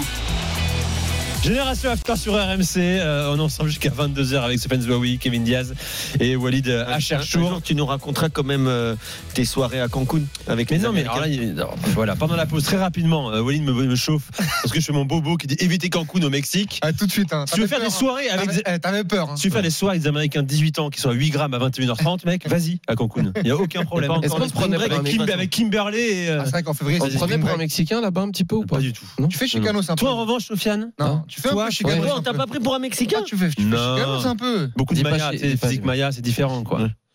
Tiens, d'ailleurs, rapidement sur Twitter, Rebecca nous envoie ce message à l'instant au sujet de Sofiane Zouaoui. Déjà, il a six voyelles à la suite dans son nom, et ça, c'est très fort. Ensuite, j'aime bien ses analyses avec Walid, bon duo, plus Kevin, bien aussi. Pas mal Génération After. Merci Rebecca de nous Merci, écouter. Rebecca. Bah, merci Et Rebecca. d'être présente sur, le, sur, euh, sur Très Twitter. gentil. Merci. Et vous êtes présents également nombreux sur le- le- la chaîne YouTube de l'After. Tiens, j'accueille JB au 32-16, supporter du PSG. Salut JB. Salut à tous. Bienvenue JB dans Génération After. On parle de Nuno Mendes qui pourrait un petit peu euh, euh, faire des nœuds au cerveau de Luis Enrique, euh, lui qui aime son 4-3-3 asymétrique, asymétrique. Pardon. Comment tu vis le retour de Nuno Mendes J'imagine très bien. Bah, il n'a pas de nœud à se faire au cerveau, Nuno Mendes, euh, Luis Enrique, avec le retour de Nuno Mendes, il récupère un défenseur central. il, met, euh, il met Nuno Mendes à gauche, il- on est toujours le pauvre- Moi, j'adore Danilo Pereira, donc euh, je trouve que c'est pas lui rendre service que de le faire jouer en défense centrale. Euh, donc du coup, euh, bah, Il est un peu moins bien quand même, Danilo, en ce moment. et il est un petit peu moins bien, mais bon, Ouais. euh, franchement, Walid, tu, enfin, je veux dire, le problème du PSG avec son effectif qui n'arrive pas à faire jouer des joueurs à leur, poste, moi, ça me gonfle depuis des années. Mais bon, ça, c'est un débat qu'on qu'on a, qu'on a tous les ans avec le PSG. Maintenant, euh, t'as Skriniar qui est sur le, qui, est- qui est sur le flanc, t'as Beraldo euh, qui est pas, qui est pas encore au top. Euh, je suis désolé, euh, tu, tu, tu une charnière Marquinhos et Lucas Hernandez et puis Hakimi à, à droite et Nuno Mendes à gauche. Enfin, je veux dire les gars, euh, des 4-3-3 avec des latéraux qui montent, euh, ça ne sera pas la seule équipe euh, en Ligue 1 à avoir joué à, à jouer comme ça. On est capable de le gérer, non? Quand y a, ça monte à gauche, bah, on vient couvrir avec un milieu, et puis quand ça monte à droite, on fait pareil. Enfin, je veux dire, il y a, y a- dans un 4-3-3 avec Nuno Mendes et Hakimi, il y a rien, il y a rien d'injouable. Hein, euh. T'as d'ailleurs, mon cher JB, Ouais, en Ligue 1. En fait, moi, euh, je, je En peux- Ligue 1, ouais. Hum. Je- non, mais je veux pas faire le, le- le mec tacticien, pas du tout. Mais ce que nous a montré Luis Enrique, au contraire, depuis le début de la saison, c'est quelque chose qui est quand même de beau- beaucoup plus complexe entre guillemets euh, et beaucoup plus asymétrique que ce que tu définis. Si tu Allez, on penses, non, mais si tu penses qu'il va faire ça. Pourquoi pas Mais moi, j'ai un énorme doute par rapport à ça parce que depuis le début de la saison, encore une fois, et même depuis le début de sa carrière, c'est pas un coach qui résonne en termes de simplicité, on va dire, et euh, de système avec euh, deux latéraux qui montent et deux défenseurs qui attendent. Depuis C'est- début, c'est rarement basique en fait. Ouais, voilà. Depuis le Ah début oui, de la d'accord, saison, c'est quand même une base de déjà. 3 à la relance euh, grandement. Euh, c'est un milieu de terrain qui se projette dans euh, euh, le half, half space gauche pardon quand Barcola attaque. C'est Mbappé qui est remis en œuvre parce que en termes de pressing, il n'est pas assez euh, concluant. Oui, Donc mais c'est beaucoup choix- de réflexion dans ce cas-là. C'est aussi des choix d'hommes. Avec l'Espagne, euh, il joue avec un faux numéro 9, il joue avec deux latéraux, euh, deux latéraux. euh, euh, bon, Ah, même s'il a oui. utilisé, il a déjà utilisé des milieux Oui, de terrain ouais. latéral comme comme Llorente à, à quelques à quelques moments. Mais sinon, tu pouvais, il pouvait jouer avec une défense à 4 à plat. Moi, je pense surtout que si, si en début de saison, il commence avec tout l'effectif, il fait jouer Nuno Mendes, euh, ou en tout cas, il trouve Mais je un suis système. d'accord. Il Mais- trouve un mais- système si c'est à 3 ou si c'est à 4 Mais moi, je ne La- vois pas pourquoi Nuno Mendes, il s'en passerait en fait. La- L'adaptation, évidemment qu'il est capable de la faire. Je dis simplement que l'ajout d'un joueur aussi particulier dans l'explosivité, aussi particulier dans sa position, parce que c'est le pendant d'Akimi où tu as construit quelque chose de particulier avec. pour moi. Ah, oui, mais tu as construit un truc particulier avec Akimi Ouais. en tant que latéral droit, milieu de terrain qui se projette. Euh, quand tu ajoutes un mec de l'autre côté qui est capable aussi de monter ce que tu n'as pas eu depuis le début de la saison, je dis simplement que ça change quand même la couleur tactique de l'effectif. Et je crois qu'il faut pas le sous-estimer. C'est pas juste une 3-4-3. question de dire il y a un mec nouveau, on va l'intégrer comme dans Non, Football il a raison, Manager c'est pas aussi et ça va très bien marcher. Sofiane, il a raison. là-dessus, mais de là à dire que ça va être un problème. Non, mais le terme problème. Attention, il sera plus un problème. Il dit, qu'il n'y a pas d'évidence dans le logiciel Luis Enrique Ça, je le rejoins. à l'intégrer, imaginer deux flèches à droite et à gauche. C'est comme un problème, comme les Ah, problèmes que je fais à mon, à mon gosse. hein. C'est-à-dire que quand je lui propose un problème, je suis pas en train de lui dire c'est terrible ce qui va se passer. C'est juste te c'est un proposer un problème de truc trouve la solution. Nico vient de me dire que je comprends le français, je sais ce que tu as dit. Ouais, mais j'ai compris. c'est pas un genre Je- négatif. Mais d'accord, j'ai jamais Voilà. dit. T'as jamais dit ça. Voilà, je te dis juste que d'aller, je comprends tout ce que tu nous expliques. Maintenant, de là à dire que ça va être plus un problème Hum. qu'une solution, c'est ce que tu as dit. Oui. Je ne vais pas. Je le ju- pense. Je ne vais. Moi, je ne vais pas jusque là. Et si encore une fois, faut couper Barcola ou faut couper un mec au milieu de terrain, tu sais la solution que disait euh, euh, euh, Kevin tout à l'heure, avec un défenseur qui fait l'escalier, milieu de terrain, défenseur central, c'est aussi une possibilité. Moi, je l'aurais fait avec Marquinhos s'il y avait Skriniar, par exemple. S'il y a Skriniar euh, qui est en Donc forme. ça déjà c'est une adaptation. Oui. On est d'accord. Mais c'est- pas une ce qu'il n'a adaptation. pas fait. mais C'est une adaptation, c'est la base, c'est la base du 4-3-3 à l'espagnol. À la base, le 4-3-3 à l'espagnol, c'est Busquets qui vient entre les deux défenseurs centraux aucun problème. pour, euh, pour permettre à l'équipe de relancer. C'est pas des choses inimaginables à, à créer. C'est au contraire, je pense, au hein, contraire beaucoup pour un moins coach comme Lucien Riquet, avec des gens beaucoup moins compliqué que le 4-3-3 asymétrique où tu as un des deux un des deux latéraux qui passe au milieu, etc. Donc euh, après ça peut se faire, ça peut se faire attention aussi avec les deux, c'est-à-dire que je te dis, il peut y avoir Nuno Mendes et Hakimi qui s'insèrent au milieu de terrain et un, Oui. et un, et un milieu qui vient il, prendre il le gagne poste. la Ligue des Champions avec. Daniel Alves et Jordi Alba quand même. Oui, c'est JB. de- C'est de latéraux Euh, classiques. juste- hein. Enfin, classique. Très on- offensif, on, a très le droit de offensif. rêver. On, on a le droit de rêver aussi de voir euh, Barcola dédoubler avec Mendes sur le côté plutôt que de le faire avec Mbappé. Ah, Moi, Parce j'ai que envie de si voir vous- ça, oui. Parce que si vous voyez les derniers matchs du PSG quand Mbappé est en pointe, bah, qu'est-ce qu'il vient faire Mbappé? Bah, il, vient, il vient se marcher sur les pieds avec, euh, avec Barcola sur le côté gauche. Et au final, on se finit par avoir un, un attaquant qui nous manque en, dans, la surface. Et aujourd'hui, euh, en ayant euh, Mendes et Barcola d'un côté, on peut peut-être avoir Mbappé un peu plus dans la surface, même si c'est pas un joueur de surface. Je préférerais y voir moi dans la surface euh, Gonzalo Ramos quand on a des joueurs comme Hakimi et Mendes qui sont capables de faire des centres. Euh, et de dédoubler avec les milieux, enfin les, les, les, les les ailiers comme Dembélé et, et Barcola, ben, moi j'ai, j'ai- on a le droit de rêver de voir des dédoublements entre les, les, les latéraux et les ailiers euh, et, et d'avoir des centres et d'avoir des ballons dans la surface. Moi, moi, Moi demain, moi vois- demain, tu me mets. Attends, problème, je te, je donne une composition d'équipe là. Moi, je me vois défense Euh, centrale attends, également. Attends, attends. Moi, je, de Mendes, moi, moi- moi, je te donne une composition d'équipe. 11. Tu me dis, tu me dis. Aujourd'hui, donc Danilo Pereira plein axe, même s'il est, il est en difficulté. Luc Hernandez axe gauche, Marquinhos axe droit, Hakimi et Nuno Mendes piston, Zahir Emery plus 1. Tu me choisis qui tu veux. Tu me mets Zahir Emery plus 1 et tu mets Dembélé, Mbappé, Ramos.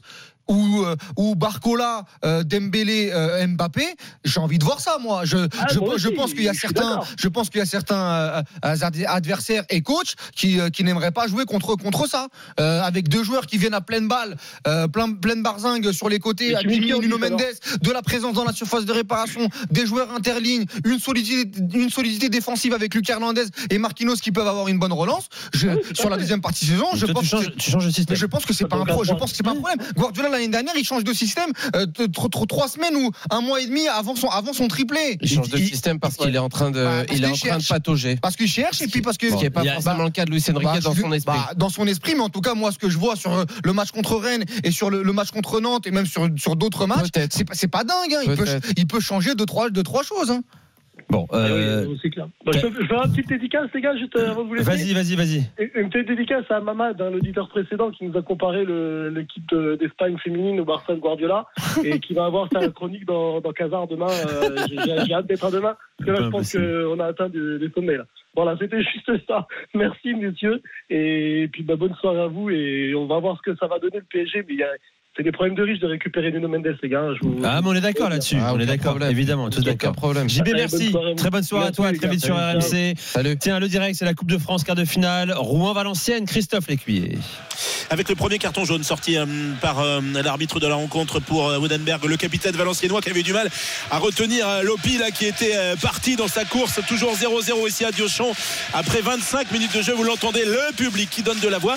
C'est assez compliqué quand même pour les joueurs de Maxime Dornano qui est conscient du piège. hein, Maxime Dornano, le piège, c'est paradoxal de dire ça alors qu'on reçoit une équipe de Ligue 2. Mais forcément, quand on a éliminé au tour précédent et le Toulouse Football Club et l'AS Monaco, on pourrait presque placer les Rouennais comme favoris. Le coup de pied arrêté qui est frappé, le coup franc, le ballon dans la surface de réparation. Et la prise de balle de Jean Louchet, euh, le gardien habituellement, euh, gardien numéro 2 de cette équipe euh, valenciennoise qui garde les buts ce soir ici en Normandie. 26 minutes de jeu à Diochon, toujours 0-0 Ah, entre tout. l'FCR et Tout Valenciennes. à l'heure, Christophe, tiens, pour vous dire également que euh, l'Inter mène 1-0 face à l'Atalanta Bergame, 40e minute de jeu. Matteo Darmian est le buteur. Le- bon, L'Inter va être champion d'Italie, je crois qu'il n'y a pas trop de doute si on en reste là, 12 points d'avance sur, sur le deuxième. Et puis en Non, on, a, Angleterre. on a notre ami du WFC qui est là-bas, Tiziani, qui a les quatre Ah, derniers matchs là-bas. D'accord, ben, bonsoir. L'Inter, c'est impressionnant quand même. Mais oui, c'est fort. Oh là, Lautaro Martinez, moi c'est le neuf qui me fait le plus kiffer en ce moment. Ah bon? Ah ouais, ça. De le regarder, ça me fascine. Lotaro à Paris? Ah, je prends tous les jours moi. Lautaro aux Imen, je vais sur Lautaro. Ah ben justement dans un instant les, nos infos mercato déjà parce qu'on bosse, on bûche avec euh, Louis Campos. Ah euh, un but marqué en Coupe de France, Christophe Lécuyer. Ouais, l'ouverture du score pour Valenciennes ici après 26 minutes de jeu au stade Robert Diochon. Le ballon parfaitement amené sur le côté gauche et pour reprendre ce ballon, eh bien c'est Mathias euh, Oye aussi qui est à point nommé le Nigérian dans la surface pour aller tromper euh, Léonard Agoun. Ouverture du score de Valenciennes, chirurgicale hein, cette équipe euh, valenciennoise qui certes avait plutôt la maîtrise des événements depuis l'entame de cette rencontre sans forcément se montrer extrêmement dangereuse. Sauf que voilà, elle ouvre le score pour l'instant, elle fait respecter la hiérarchie ici après 27 minutes. C'est bien Valenciennes qui mène face au FC Rouen sur le score d'un but à zéro. Et on va peut-être avoir un- un- le 20e de Ligue 2 en demi-finale de Coupe de France. Euh, reste avec nous. Avec un très beau coach, Ahmed Kantari, ancien Ah international. oui, ancien euh, joueur. Marocain notamment. Reste avec nous, les suites de Génération After, je vous le disais, nos infos mercato avec celle, enfin, signé Fabrice Hawkins concernant l'été prochain parisien. L'été sera chaud à Paris. Reste avec nous, RMC 21h27. RMC, 20h22h, Génération After. Nicolas Jamin. Génération After sur RMC avec Kevin Diaz, avec Sofiane Zouaoui et avec Oeda Cherchour. Tiens, le point Le temps, le score, mon cher Casablanca, le quart de finale entre Rouen et Valenciennes. La demi-heure de jeu tout juste ici au stade Robert Diochon et Valenciennes qui mène un but à zéro. Le centre magnifique tout à l'heure de Souleymane Bass pour euh, la tête du buteur qui est venu couper la trajectoire de ce ballon. C'est Mathias Oyewoussi. Il est précieux ce but car pour l'instant, il permet à Valenciennes de mener ici face au FC Rouen 1-0. Alors, messieurs, euh, Fabrice Hawkins nous a fait un beau mail ici à RMC en, début de soirée avec toutes les pistes parisiennes pour le mercato prochain et surtout après l'annonce du départ de Kylian Mbappé. Alors, euh, voici les, les, principales informations que nous livre Fabrice euh, ce soir. En attaque, priorité du PSG, un joueur de couloir à gauche pour payer le départ de Kylian Mbappé. La direction du PSG a coché plusieurs noms. Le profil de Raphaël Leao est apprécié, mais, car il y a un vrai mais, mais très cher. Il euh, n'y a pas d'unanimité sur son cas. Pas une piste prioritaire pour la saison prochaine, car clause de départ de 175 millions d'euros pour Raphaël Leao. Très très cher. Mais c'est trop cher. Très, très 175 millions d'euros. Ouais. Alors là, si Paris les met, non, Paris les mettra pas, ouais, et il serait bien inspiré de pas les mettre. Ouais, je pense qu'il y a la, l'amende de Lille dedans. Ou... moi, moi, de toute façon, Raphaël Léao, ouais. depuis ses débuts au Sporting, c'est un excellent joueur. Ah oui, c'est un excellent joueur. Il lui manque quand même des choses pour le pour le très haut niveau. Bah, notamment dans la, dans la récurrence des performances. La stabilité, la régularité euh, au voilà, très, ça, c'est vrai, parce qu'en termes de, de qualité, puis parfois il fait des différences. Moi, joueur exceptionnel. Oui, mais ah non, bien il sûr, a des fulgurances incroyables. Bien sûr, il a des joueurs. Quand il le met, pour l'instant, moi, je le mets dans la catégorie des des des Arnatovic, des Ben Arfa, des hein qui... ah ouais, non, non, non, moi, non, non, non. Moi, je te dis, j'ai vu Arnatovic très jeune, extraordinaire. Oui, d'accord, mais là, Léo, en termes d'accomplissement avec le Milan, tu peux pas le mettre. Tu peux pas Je t'adore, je t'adore. C'est un joueur qui pour moi. mais là, t'as fait une fausse route. C'est un joueur qui pour moi vous l'avez pas vu, vous l'avez pas vu à 17 ans. Non, non, mais on parle pas de 17 ans. C'était le, futur. Là, on le voit quand même depuis 2-3 ans. Bah, c'est le même qu'à 17 ans en fait. Des, ah ouais des éclairs de génie et puis après oui. rien pendant 89 non, minutes. Par rapport aux accomplissements de mecs que tu viens de citer, peut-être en termes de talent, je, je, te parle de, je te parle mais... de fulgurance. Okay. Des joueurs qui sont capables de grandes fulgurances, mais qui pour moi, la régularité au plus haut niveau, je l'attends encore. Non, pour moi, ça reste un joueur qui, pour moi, chapeau 2 euh, est, est, énorme, hein, qui est encore très très jeune. Mais moi, je suis souvent exigeant avec Kylian Mbappé, euh, notamment, mais c'est pas là, la même. Tu vas devoir, ah, tu vas ah, devoir là, être là, très là, très je vais exigeant. devoir être très très exigeant parce que il y a certains matchs de Raphaël Leao où il est choisi, où il, euh, il peut être très très bon, mais et puis parfois, alors, et puis alors sans le ballon. Et, et sur, euh... et sur l'attitude, parfois il peut être en dilettante. Donc moi, il y a des choses qui me dérangent. C'est un joueur que j'aime beaucoup, mais parfois qui me dérange sur sa fiabilité. Et quand tu mets 180 millions d'euros sur ce joueur-là, tu vas avoir des attentes qui vont être démesurées euh, et qu'il va falloir assumer. Il y a aussi la vie parisienne. Il y a plein de choses. Moi, je suis, c'est pas, tu me donnes 180 millions d'euros, je vais sur 2000 de terrain. Euh, Parce que toi, tu connais et... sa, sa, voilà, son appétence pour la fête, tout ça? Non, mais euh, il y a vie parisienne, comme si le mec était un teufeur. Et mais non, mais non, mais cha, cha, cha, encore une fois le contexte parisien, on le dit. Je crois que c'est Makelele qui le disait dans une vidéo. Paris, c'est Paris. Moi, je, moi, je répète, Paris, c'est Paris. Je répète ce que j'ai dit déjà il y a 4 ans et demi pour Kylian Mbappé, au moment où il avait déjà des envies de départ, où il y avait déjà des rumeurs. Si j'ai ce genre de somme d'argent pour un ailier gauche, je prends tous les jours une Minson, même aujourd'hui à Ah non, non, non, non, 180 millions, je les mets sur personne d'autre. Pas, pas, pas, pas, pas, ce genre de somme, hein, ah, mais le prix d'une okay. Minson, et je prends le, oui. le capitaine de la Corée du Sud.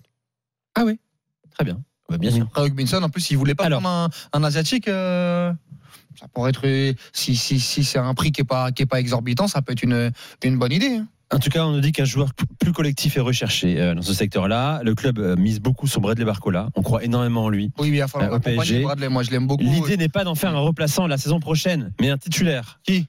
Bradley Barcola. Oui, oui, mais il faut qu'il soit accompagné quand même. Euh, mais c'est tant bien t'es là pour l'accompagner. Euh, en revanche, le nom de Victor Osimhen est souvent revenu. Ouais. Euh, depuis l'été dernier, je rappelle que Luis Campos le voulait, afin de nous recevoir de, de Laurentiis, trop cher également. Je rappelle que le joueur a dit qu'il allait quitter euh, Napoli euh, juste avant le début de la Cannes. Le Laurentiis a confirmé dès le lendemain. Très très cher ça aussi. Hein. 130 millions d'euros de clause. Ah, c'est trop? Il y a une clause? Oui, il y a une clause. Mm -hmm. Ah, quand tu vois le marché des transferts des numéros. C'est un joueur que euh, j'adore. Donc voilà, j'ai bon, vu euh, sur 90, c'est 90, donc euh, Ramos, euh... il a acheté 80. Donc après moi, Osimhen, c'est un joueur encore une fois de très très grande qualité. Mais je trouve que hein, je trouve que parfois dans le grain technique notamment, il y a encore il y a encore des lacunes. Et moi, il y a. Mais c'est pas sa qualité. Oui, c'est pas sa qualité, mais il a besoin aussi d'espace. Tu as déjà pris des joueurs d'espace qui n'ont pas réussi alors qu'ils sont bien moins forts, je trouve qu'Osimhen. moi, j'irais plus sur un joueur comme Lotaro Martinez. Moi, je pense que le 9 aujourd'hui à aller chercher, même si ça va être très très dur à l'Inter Milan, parce que l'Inter, euh, c'est une légende de l'Inter aujourd'hui, ce qu'il est en train de réaliser, c'est assez, c'est assez dingue. Mais j'irai moi sur Lotaro Martinez. Lotaro Martinez me parle beaucoup plus qu'Ozimène. Après, c'est un avis euh, subjectif, bien évidemment, qu'à 130 millions, Ozimène, il se régalerait en Ligue 1. Mais euh, pour passer un cap, je pense que Lotaro Martinez bah, en plus, il va peut-être sûrement faire encore un très beau parcours avec l'Inter euh, en Ligue des Champions. Donc ça ferait, ferait peut-être. Qui vient de marquer d'ailleurs l'auteur. Moi, j'ai une idée. Hein. Je ne sais pas. Qu'est-ce que voudra faire le joueur ni son club, mais euh, et Julian Alvarez. Julian Alvarez qui, euh, oui, qui oui, joue peu derrière, bon, après, derrière je pense que C'est un peu encore, encore un peu tendre par rapport à. Alors attention, il, a, fait une très très grosse, Coupe du Monde. Il a remplacé en plus Lotaro Martinez qui lui devait être à la base le, le numéro 9. Et c'est un très très bon joueur et en devenir, je pense qu'il va être très très haut. Moi je prends mais, plus mais, mais je, je aujourd'hui Lotaro Martinez me fait plus forte impression dans le packaging leader offensif d'un club comme le Paris Saint-Germain. Julien Alvarez, parfois, je sais pas, peut-être que je me trompe, hein, bon. Euh, je, suis oui. surpris parce que Paris va pouvoir dépenser du coup. Parce que l'été dernier, Nasser Al-Khalifi disait que si Paris économiser le salaire d'Mbappé. Ils, ah, ils vont envoyer là cet Si Mbappé ne prolongeait pas, le PSG allait couler. Je me rappelle de ces débats-là. Finalement, ils vont pouvoir le faire. C'est magnifique. C'est cool, pas de souci. Ouais, fallait mm. pouvoir payer les salariés du club aussi. Oui, ça aussi. C'est pas Nasser qui l'a dit ça. Mais je précise également les médias qui l'ont mm. expliqué. Puisque j'ai pas fini, que le numéro 9 n'est pas une priorité absolument euh, l'été prochain. Euh, bah, voilà, parce qu'il y en a deux à Colomoni et Gonzalo Ramos. Oui, mais qui ne plaisent pas au coach. Mais Donc à un oui, ils sont là. Alors, là, sauf, nous dit Fabrice O'Keefe, si un départ, ils ont ce qui n'est pas la tendance dans le secteur. Euh, il n'y a pas tendance à faire partir Randa Colomoni ou Gonzalo Ramos. Je. Ça pourrait ne pas bouger en attaque. Voilà ce ah, que vous dites. mais pour moi, la priorité, pour moi, la priorité, ça reste le milieu de terrain. Il faut aller sur Bruno Guimaraes. Euh, il voulait venir en janvier. Ça, ça, ça, n'a pas été possible à cause de cette fameuse bah, clause. tu, vas vite là. Tu pars sur le milieu de terrain déjà. J'étais ah pas encore. Hein. On était sur le. Bah oui, non, mais c'est une liste offensive. ah, sur la liste offensive. Ok. on va aller sur le milieu de terrain. Milieu de terrain, justement. Euh, milieu de classe mondiale espéré cet été au PSG au milieu de terrain. Objectif d'abord prioritaire sécuriser Warren et Emery. Fin de contrat 2025. Les négociations avancent bien, euh, selon nos, informations. Euh, mais le club souhaite également un milieu défensif de très haut niveau. Paris est prêt, là, sur ce poste-là, à envoyer du lourd. Je parle de, Tunas, hein, les gars. Hein, je parle d'oseille. Euh, voilà. on n'a pas le nom. Pour trouver la, la perle rare, aucun nom n'a filtré. Le PSG avait un profil technique, régulateur, capable également de s'imposer physiquement. Un milieu créateur pourrait aussi débarquer en fonction des départs. pour finir, les gars, Lucien Riquet, lui, il le dit bien Aujourd'hui, il veut un effectif resserré. Il veut pas un groupe de 25, tu vois. Il veut des joueurs, euh, moins de joueurs, mais des joueurs très forts, qui correspondent à ce qu'il veut mettre en place. En ce qui concerne la situation, parce qu'il y a beaucoup de messages également sur le chat, sur Twitter, de Xavi Simons, euh, les détails de son contrat n'ont pas filtré, mais Paris peut activer une option pour le rapatrier dans l'effectif ou le revendre. J'ai rien compris à ce dossier, moi. Moi, je pensais que c'était un prêt. Il revenait l'année d'après, après, l'Euro avec les Pays-Bas. Je c'est une super. Il est parti au PSG. Juste super nouvelle. Il est parti au PSG. Ils, peuvent, ils sont prioritaires. Ils peuvent le faire revenir. D'accord. Il y a comme ils peuvent le vendre, puisque c'est. Le, joueur le doit donner son avis quand même, non? Il doit donner son chavis. Pas mal. Pas mal. Pas mal. Bon, euh, on dirait que Non, non, non, je réfléchis à la suite. Xavi Simon, c'est un joueur très intéressant quand même pour le Paris Saint-Germain. Tu prends, il n'y a pas de débat. Tu le rapatries, ah, euh, évidemment. Après, il faut qu'ils veulent faut qu'ils veulent. Parce que lui, il, veuille même. Il, faut qu'il le veuille, pardon. Sofiane Non, moi, c'est bon. Patrie euh, Xavi Simons, pourquoi pas Mais après, encore une fois, c'est ah tellement un sac de nœuds en termes de contrat que moi, j'ai aussi rien compris. Donc, j'aimerais bien savoir euh, si tu le rappelles. l'expliquer, là. Hum si Paris non, dit, il, il, il le veulent, il le, bon, le Ils sont propriétaires du joueur, donc s'ils disent non, mais dans ce cas-là, s'il revient, aucun problème. Euh, bien sûr, sur le côté gauche avec Barcola, ça me paraît être un très bon ajout. Mais euh... Ah, mais il faut parler des milieux de terrain. T'as parlé des milieux de terrain oui. Vas-y, vas-y. Moi, les milieux de terrain, il me faut du Guimarães, du Frankie de Jong. C'est ce type de joueur-là que je veux voir au Paris Saint-Germain. Alors, la, que... la, facture, elle monte. Hein. Ah oui, mais alors, est-ce que ces mecs-là vont, vont, venir Il y a, hein toujours Bernard hein de Silva, non hein il y a Bernardo, Silva, apparemment il a prolongé. Euh, donc faudra voir, mais c'est ce type de joueur-là que je veux mais voir. Qui va gérer le mercato C'est Luis Campos, il sait. Euh, c'est Luis Campos qui bosse dessus. D'accord. Voilà. Et Luis Campos, il va pas au Real? partent pas, ils partent pas avec le fils, euh, le frère. Si, c'est aussi le le gars de communication ils partent, partent pas mm. tous. Euh, si, si, il y a un package. Mm. Oh non, au Real. Il y a un package Ethan. Ah ouais, il euh, pas Dembélé, deux trois, deux, trois journalistes de As, non, qui vont à la As ou non, il y a pas. Ça, c'est très T'as Damien est avec nous, euh, du PSG. Il n'y a pas de transfert les Salut. Damien, Salut, messieurs. bienvenue Génération auditeurs. Eh, écoutez, ben moi, tu veux qui, Tu veux quoi là? J'entends ce que vous dites euh, depuis tout à l'heure. Euh, Il y a un joueur forcément que vous avez cité qui, qui est, euh, ça fait deux trois saisons qu'il en parle au PSG. Il disait que Mbappé il le voulait, mais Luis Campos il le veut aussi ardemment. C'est Bernardo Silva. Bernardo Silva, clairement, c'est un joueur qui ferait beaucoup beaucoup de bien au milieu de terrain du PSG, qui manque beaucoup de créativité. Bien sûr, si on, on avait une baguette magique, je, je dirais même Kevin De Bruyne, pourquoi pas hein, aller chercher De Bruyne à, à City. Il a, il a tout gagné là-bas. Pourquoi pas euh, aller Non, mais là, le ça va être compliqué. Là. parce- oui, ça va être compliqué, mais mais en fait, aujourd'hui, il nous faut un milieu créatif. Euh, euh, on n'a plus personne qui fait des passes au milieu qui peuvent euh, faire la différence. Vitinha le fait un peu. Zaire Emery, il casse des lignes, mais il fait pas de passes. Euh, c'est pas un numéro 10 qui va te faire des passes et qui va faire des passes décisives à tout va. Donc non, non. Depuis qu'on a perdu Verratti là au milieu, on manque clairement de créativité. On, on manque d'un joueur qui est capable de casser des lignes par une passe. Florian Wirtz, par exemple? Ça peut, ça peut, mais Après, je pense qu'il va Xabi Alonso dans son prochain club.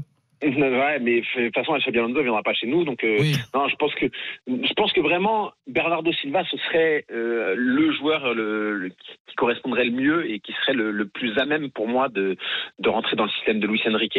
Euh, c'est un joueur un peu hybride qui est capable de faire le lien, euh, de faire relayeur. Il peut aller jouer sur le côté. Enfin, il, il peut faire plein de choses, Bernardo Silva. Donc moi, c'est un joueur que j'ad- j'adore, que j'apprécie énormément, et euh, c'est le joueur que j'aimerais voir au PSG.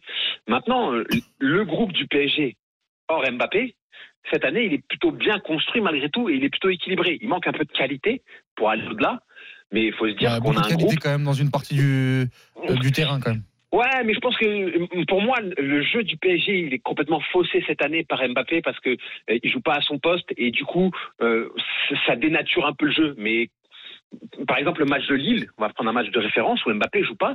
Moi, j'ai trouvé que Paris a bien joué. Ouais, c'était bien. J'ai trouvé que Paris a bien joué. Donc je pense que Paris peut bien jouer déjà.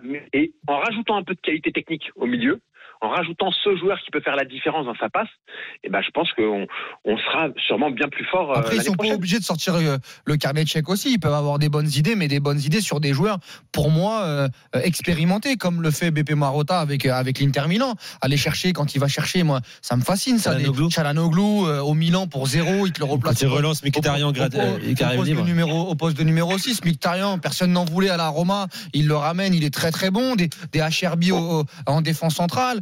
Voilà, on je dis pourrait pas que relancer c'est- Casemiro aussi. Non, Casemiro je- qui je à dis pas- Manchester je- euh, United, il est plus là. Je dis, je dis pas que c'est euh, Hmm. c'est- c'est la logique euh, et la politique du Paris Saint-Germain, mais ce serait bien aussi parfois de, de détacher un peu euh, ces joueurs-là euh, de la pression des gros gros transferts pour avoir un peu plus de calme, un peu plus de, de, sérénité aussi. Hein. J'aime bien Après, l'idée. euh, Après, ils ont tenté des coups quand même, hein, des coups gratuits comme ça ou Non, des pas, coups pas ouais. forcément gratuits, mais euh, enfin ils, ont- ils avaient. Tu sais, Marotta, il le ils avaient tenté Ander Herrera. Oui, oui, enfin oui. Mais c'est oui. c'est des, c'est des tentatives. Ouais. Après, Mais Ma- Ma- Mar- Marotta avait fait ça à la Juve avec Tevez, des, ces, ces- ces petits coups là, euh, des joueurs de, de- des trentenaires qui vont t'apporter. Euh, Pjanic, avait moins été. euh, Oui, oui, enfin oui, mais Rabiot vous rapatriez ou pas?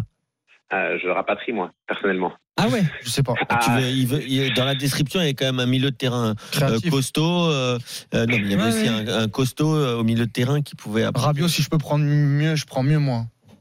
Ouais, mais ça reste un Parisien, Rabiot, malgré tout. Même si, quand il est parti, est, c'est parti en, en, en autre boudin, euh, ça reste un titre du club et, euh, et quoi qu'il arrive, euh, il, il sera toujours bien vu au PSG. Et là, il est gratuit, donc euh, gratuit, franchement, je le rapatrie, moi, Rabiot, si je peux.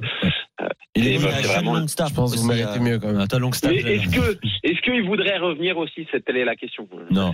Bon, en tout cas, c'est pas dans nos infos. Euh, concernant maintenant la défense, les amis, Luis Campos pense toujours à Lenny Yoro, évidemment. On en a parlé régulièrement ici même, qui est en fin de contrat en 2025. Un grosse concurrence à venir.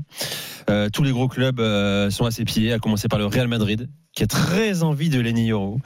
La proposition de prolongation de Lille, un plus un an, n'a toujours pas été validée par le, par le camp du joueur. Voilà. Les- les- avec les Nioro, ils veulent refaire une Raphaël Varane. Ils l'avaient pris à Lens, là ils le prendraient à Lille. Avec, euh, avec les, le- le- l'arrivée de. C'est ce que- c'est ce qu'on lui vend à Madrid. hein. Oui, ce qu'on lui, on lui- ce qu'on lui a vendu à Madrid, euh, c'est. Je pense qu'ils ont des bons euh, arguments quand même sur la valorisation des gamins. C'est de faire une Kamavinga ou, et- une, ou une Varane, c'est-à-dire que l'année prochaine, il sera dans, euh, sur le banc ou en, rotation derrière Militao, Rudiger ou Alaba, et que l'année d'après, il sera titulaire indiscutable au, au Real Madrid et qu'il sera euh, euh, l'un des meilleurs défenseurs euh, du monde. C'est ce qu'on lui a vendu. C'est, sympa quand même. Ouais, euh, c'est ce qui- c'est ce qu'on lui a vendu. Maintenant, moi, le Paris Saint-Germain, Euro, je prends. hein. Un an de la fin de son contrat, 30 40 millions d'euros, 17 ans. Euh, 18 ans, il a eu. 18 ans, t'as Zahir Emery au milieu de terrain, t'as Lenny Euro. Je préfère ça qu'aller prendre Beraldo, des mecs qu'on connaît pas. Bon, hein, peut-être qu'ils vont, ça va devenir des cracks, hein, ou c'est, ou peut-être que moi j'ai pas assez suivi. Mais Lenny Euro, euh, il- a montré avec Lille une saison très très intéressante. Il va progresser. Luis Enrique aime bien les aime bien les jeunes joueurs. Euh, tout le monde, tout- tout- tout- toute la toute la terre le, le veut. Et en plus, t'as as la carte George Mendes. Si au moins la, si la carte George Mendes Peut elle peut, servir à elle ça. peut pas te servir à- sur sur ce type de dossier, elle va te servir à quoi en fait hein, finalement? Bon, voilà les infos. Euh, vous pouvez voir le, le papier de Fabrice Hawkins sur le site rmsport.fr. Alors beaucoup nous disent et Barella, et Barella, Nicolo Barella, titulaire ce soir avec l'Inter. Euh, ça coûte très cher. Barella, on le dit sur le, sur le chat, je le prends moi. Lui il veut partir aussi. Il veut quitter le, le Napoli. il a la grosse tête apparemment. Ah ouais? Damien, merci d'avoir fait le 32-16. Euh, Merci à à très vite sur RMC euh, et dans Génération After. Le direct quart de finale Coupe de France, la fin de la première période entre Rouen et Valenciennes. Christophe Lécuyer. Toujours un but à zéro ici pour euh, les Valenciennois. On rentre à l'instant même dans le temps additionnel. Je vous dirai pas combien on va jouer en plus parce que le panneau d'affichage du quatrième arbitre ne fonctionne plus. 1-0 en tout cas pour euh, les Valenciennois. Euh, ce but marqué effectivement tout à l'heure par Oyewusi sur un centre magnifique venu de la gauche. Ah on a bien failli assister à, Le mec, il, tend le, pa- il, l'égalisation. il tend le panneau du temps additionnel, mais il n'y a rien, quoi. Il s'en rend compte Exactement. c'est marrant, ouais. Mais et au tour précédent aussi, hein, on s'était fait la remarque avec Jeannot. Au tour précédent, on n'a pas réparé le panneau visiblement. On a bien failli assister en tout cas à l'égalisation euh, rouennaise avec un corner frappé par aller de la droite vers la gauche. La tête de Million pour dévier ce ballon au premier poteau. Bouzamouja qui se jette mais qui ne réussit pas à récupérer cette balle.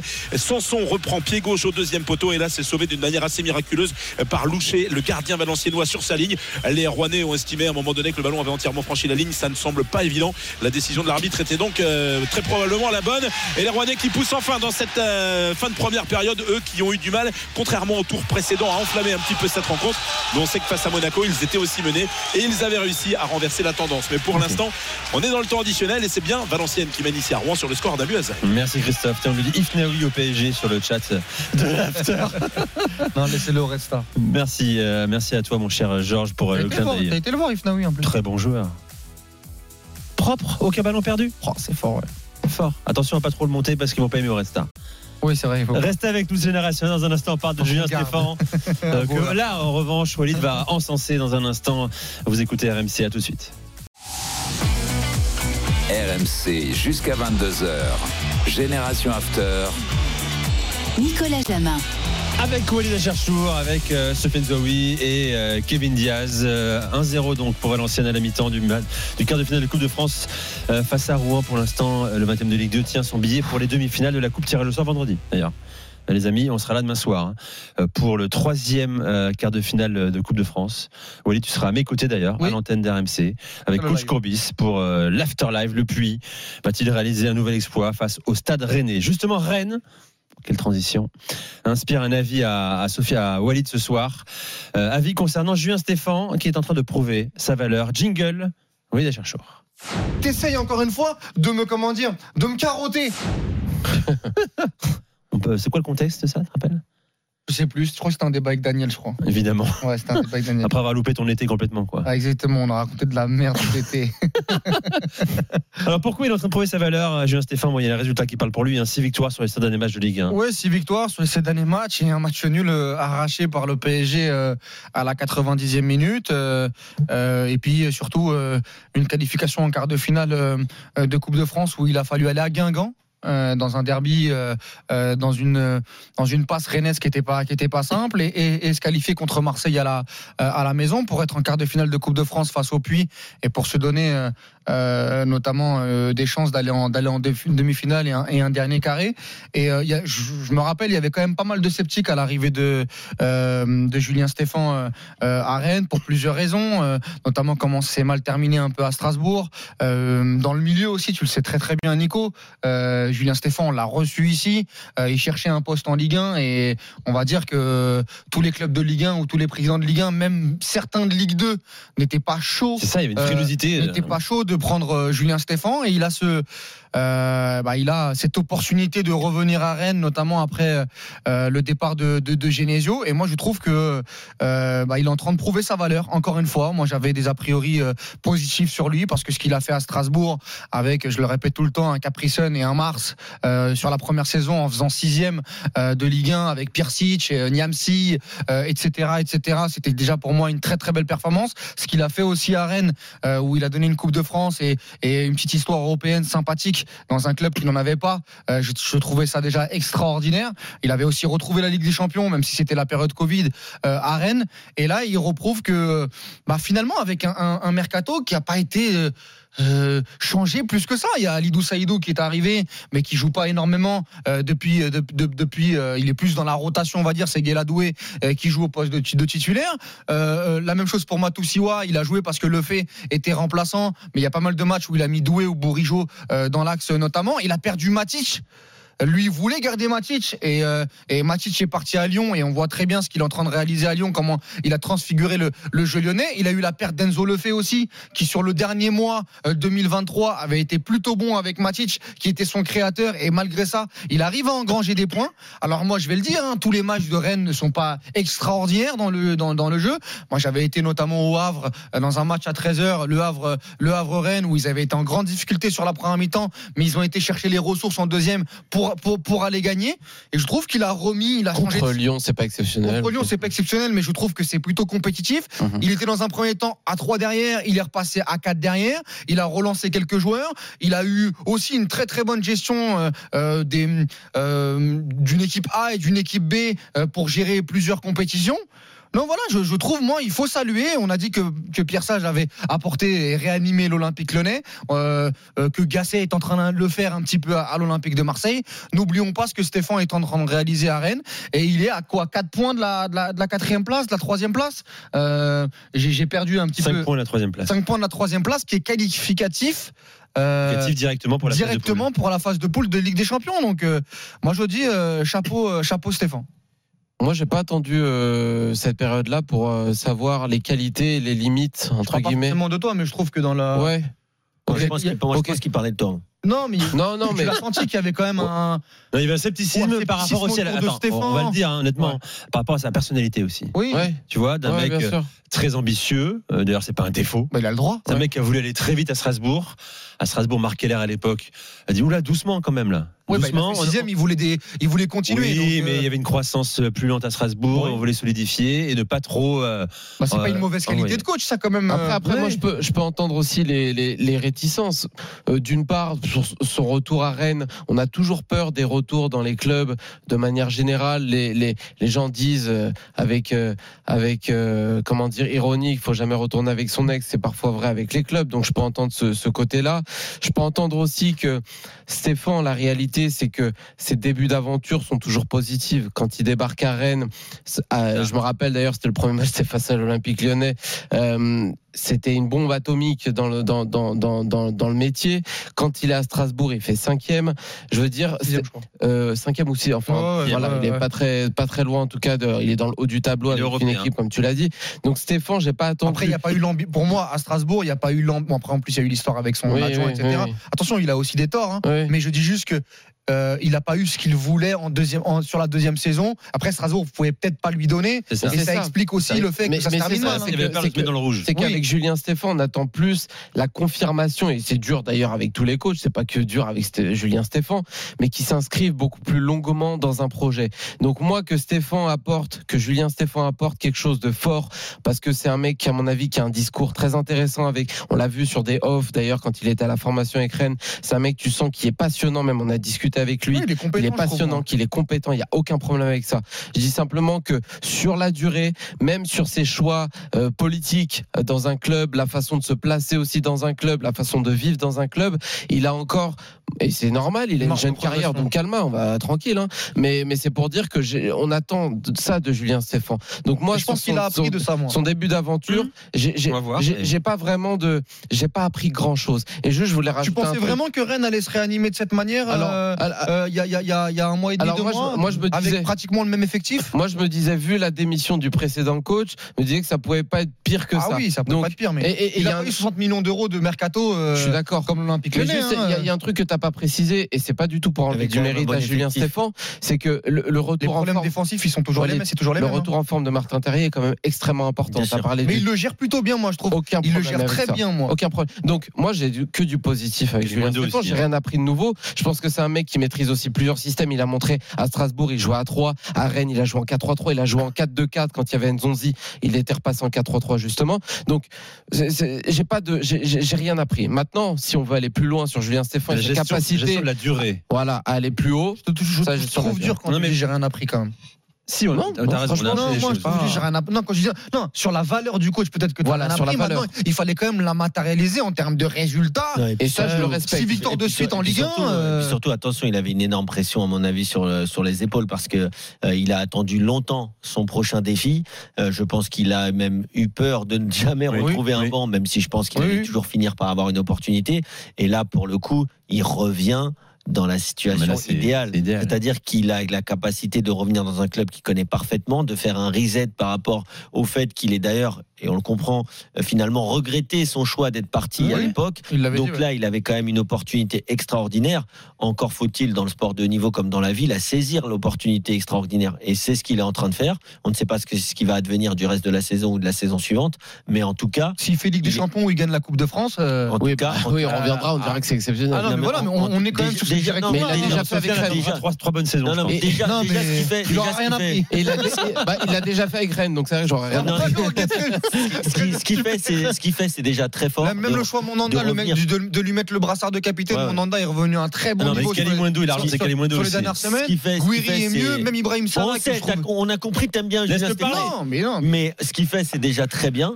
Euh, maintenant, c'est vrai qu'il va falloir voir comment, comment il va continuer. Je vais- J'ai envie de dire poursuivre son aventure avec Rennes parce que je pense qu'il a quand même gagné le droit d'avoir un contrat, euh, euh, en tout cas moyenne durée.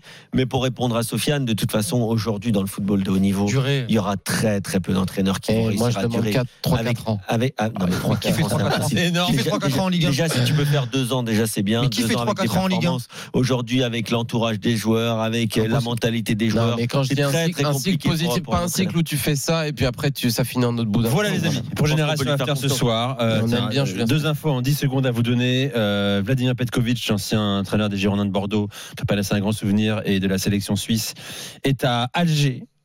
Grosse tendance pour qu'il signe, euh, qu'il succède à Jamel On Belmadi, l'avait la dit il y a 3 semaines. des Fenech, exactement. Je t'avoue, le, le passage, euh, passer de Zizou dans, dans l'idée à Petkovic. euh, Oui, mais ça. Ouais, après, ouais, je sais, on a, on a peut-être trop rêvé, mais Ouais, non, non, mais ça fait mal. ouais. Voilà. Euh, Rigobert Song n'est plus sélectionneur du Cameroun non plus. Voilà. Euh, C'était attendu, hein. Ah annoncé bizarre. par la fédération. Hein Et C'est bizarre ça. Non, oui. Ouais. C'est la première fois qu'un coach vire son adjoint d'ailleurs, parce qu'Eto. Euh... Non, on dit que c'est problèmes, toi. on dit que c'est le ministre qui l'a viré. Ouais, tu Voilà. vas avoir c'est quoi. Ouais. Voilà, Génération After. Euh, Rendez-vous demain pour l'After Live, mais d'abord maintenant pour l'After tout court. Je rappelle qu'il y a toujours un zéro euh, pour Si euh, Valenciennes face à Rouen. je vais- je vais avoir- je vais l'air d'être. Stéphane Guy, Flo Gautreau, autour de Julien Brébois. L'After dans un instant sur. RMC. Bonne soirée à tous.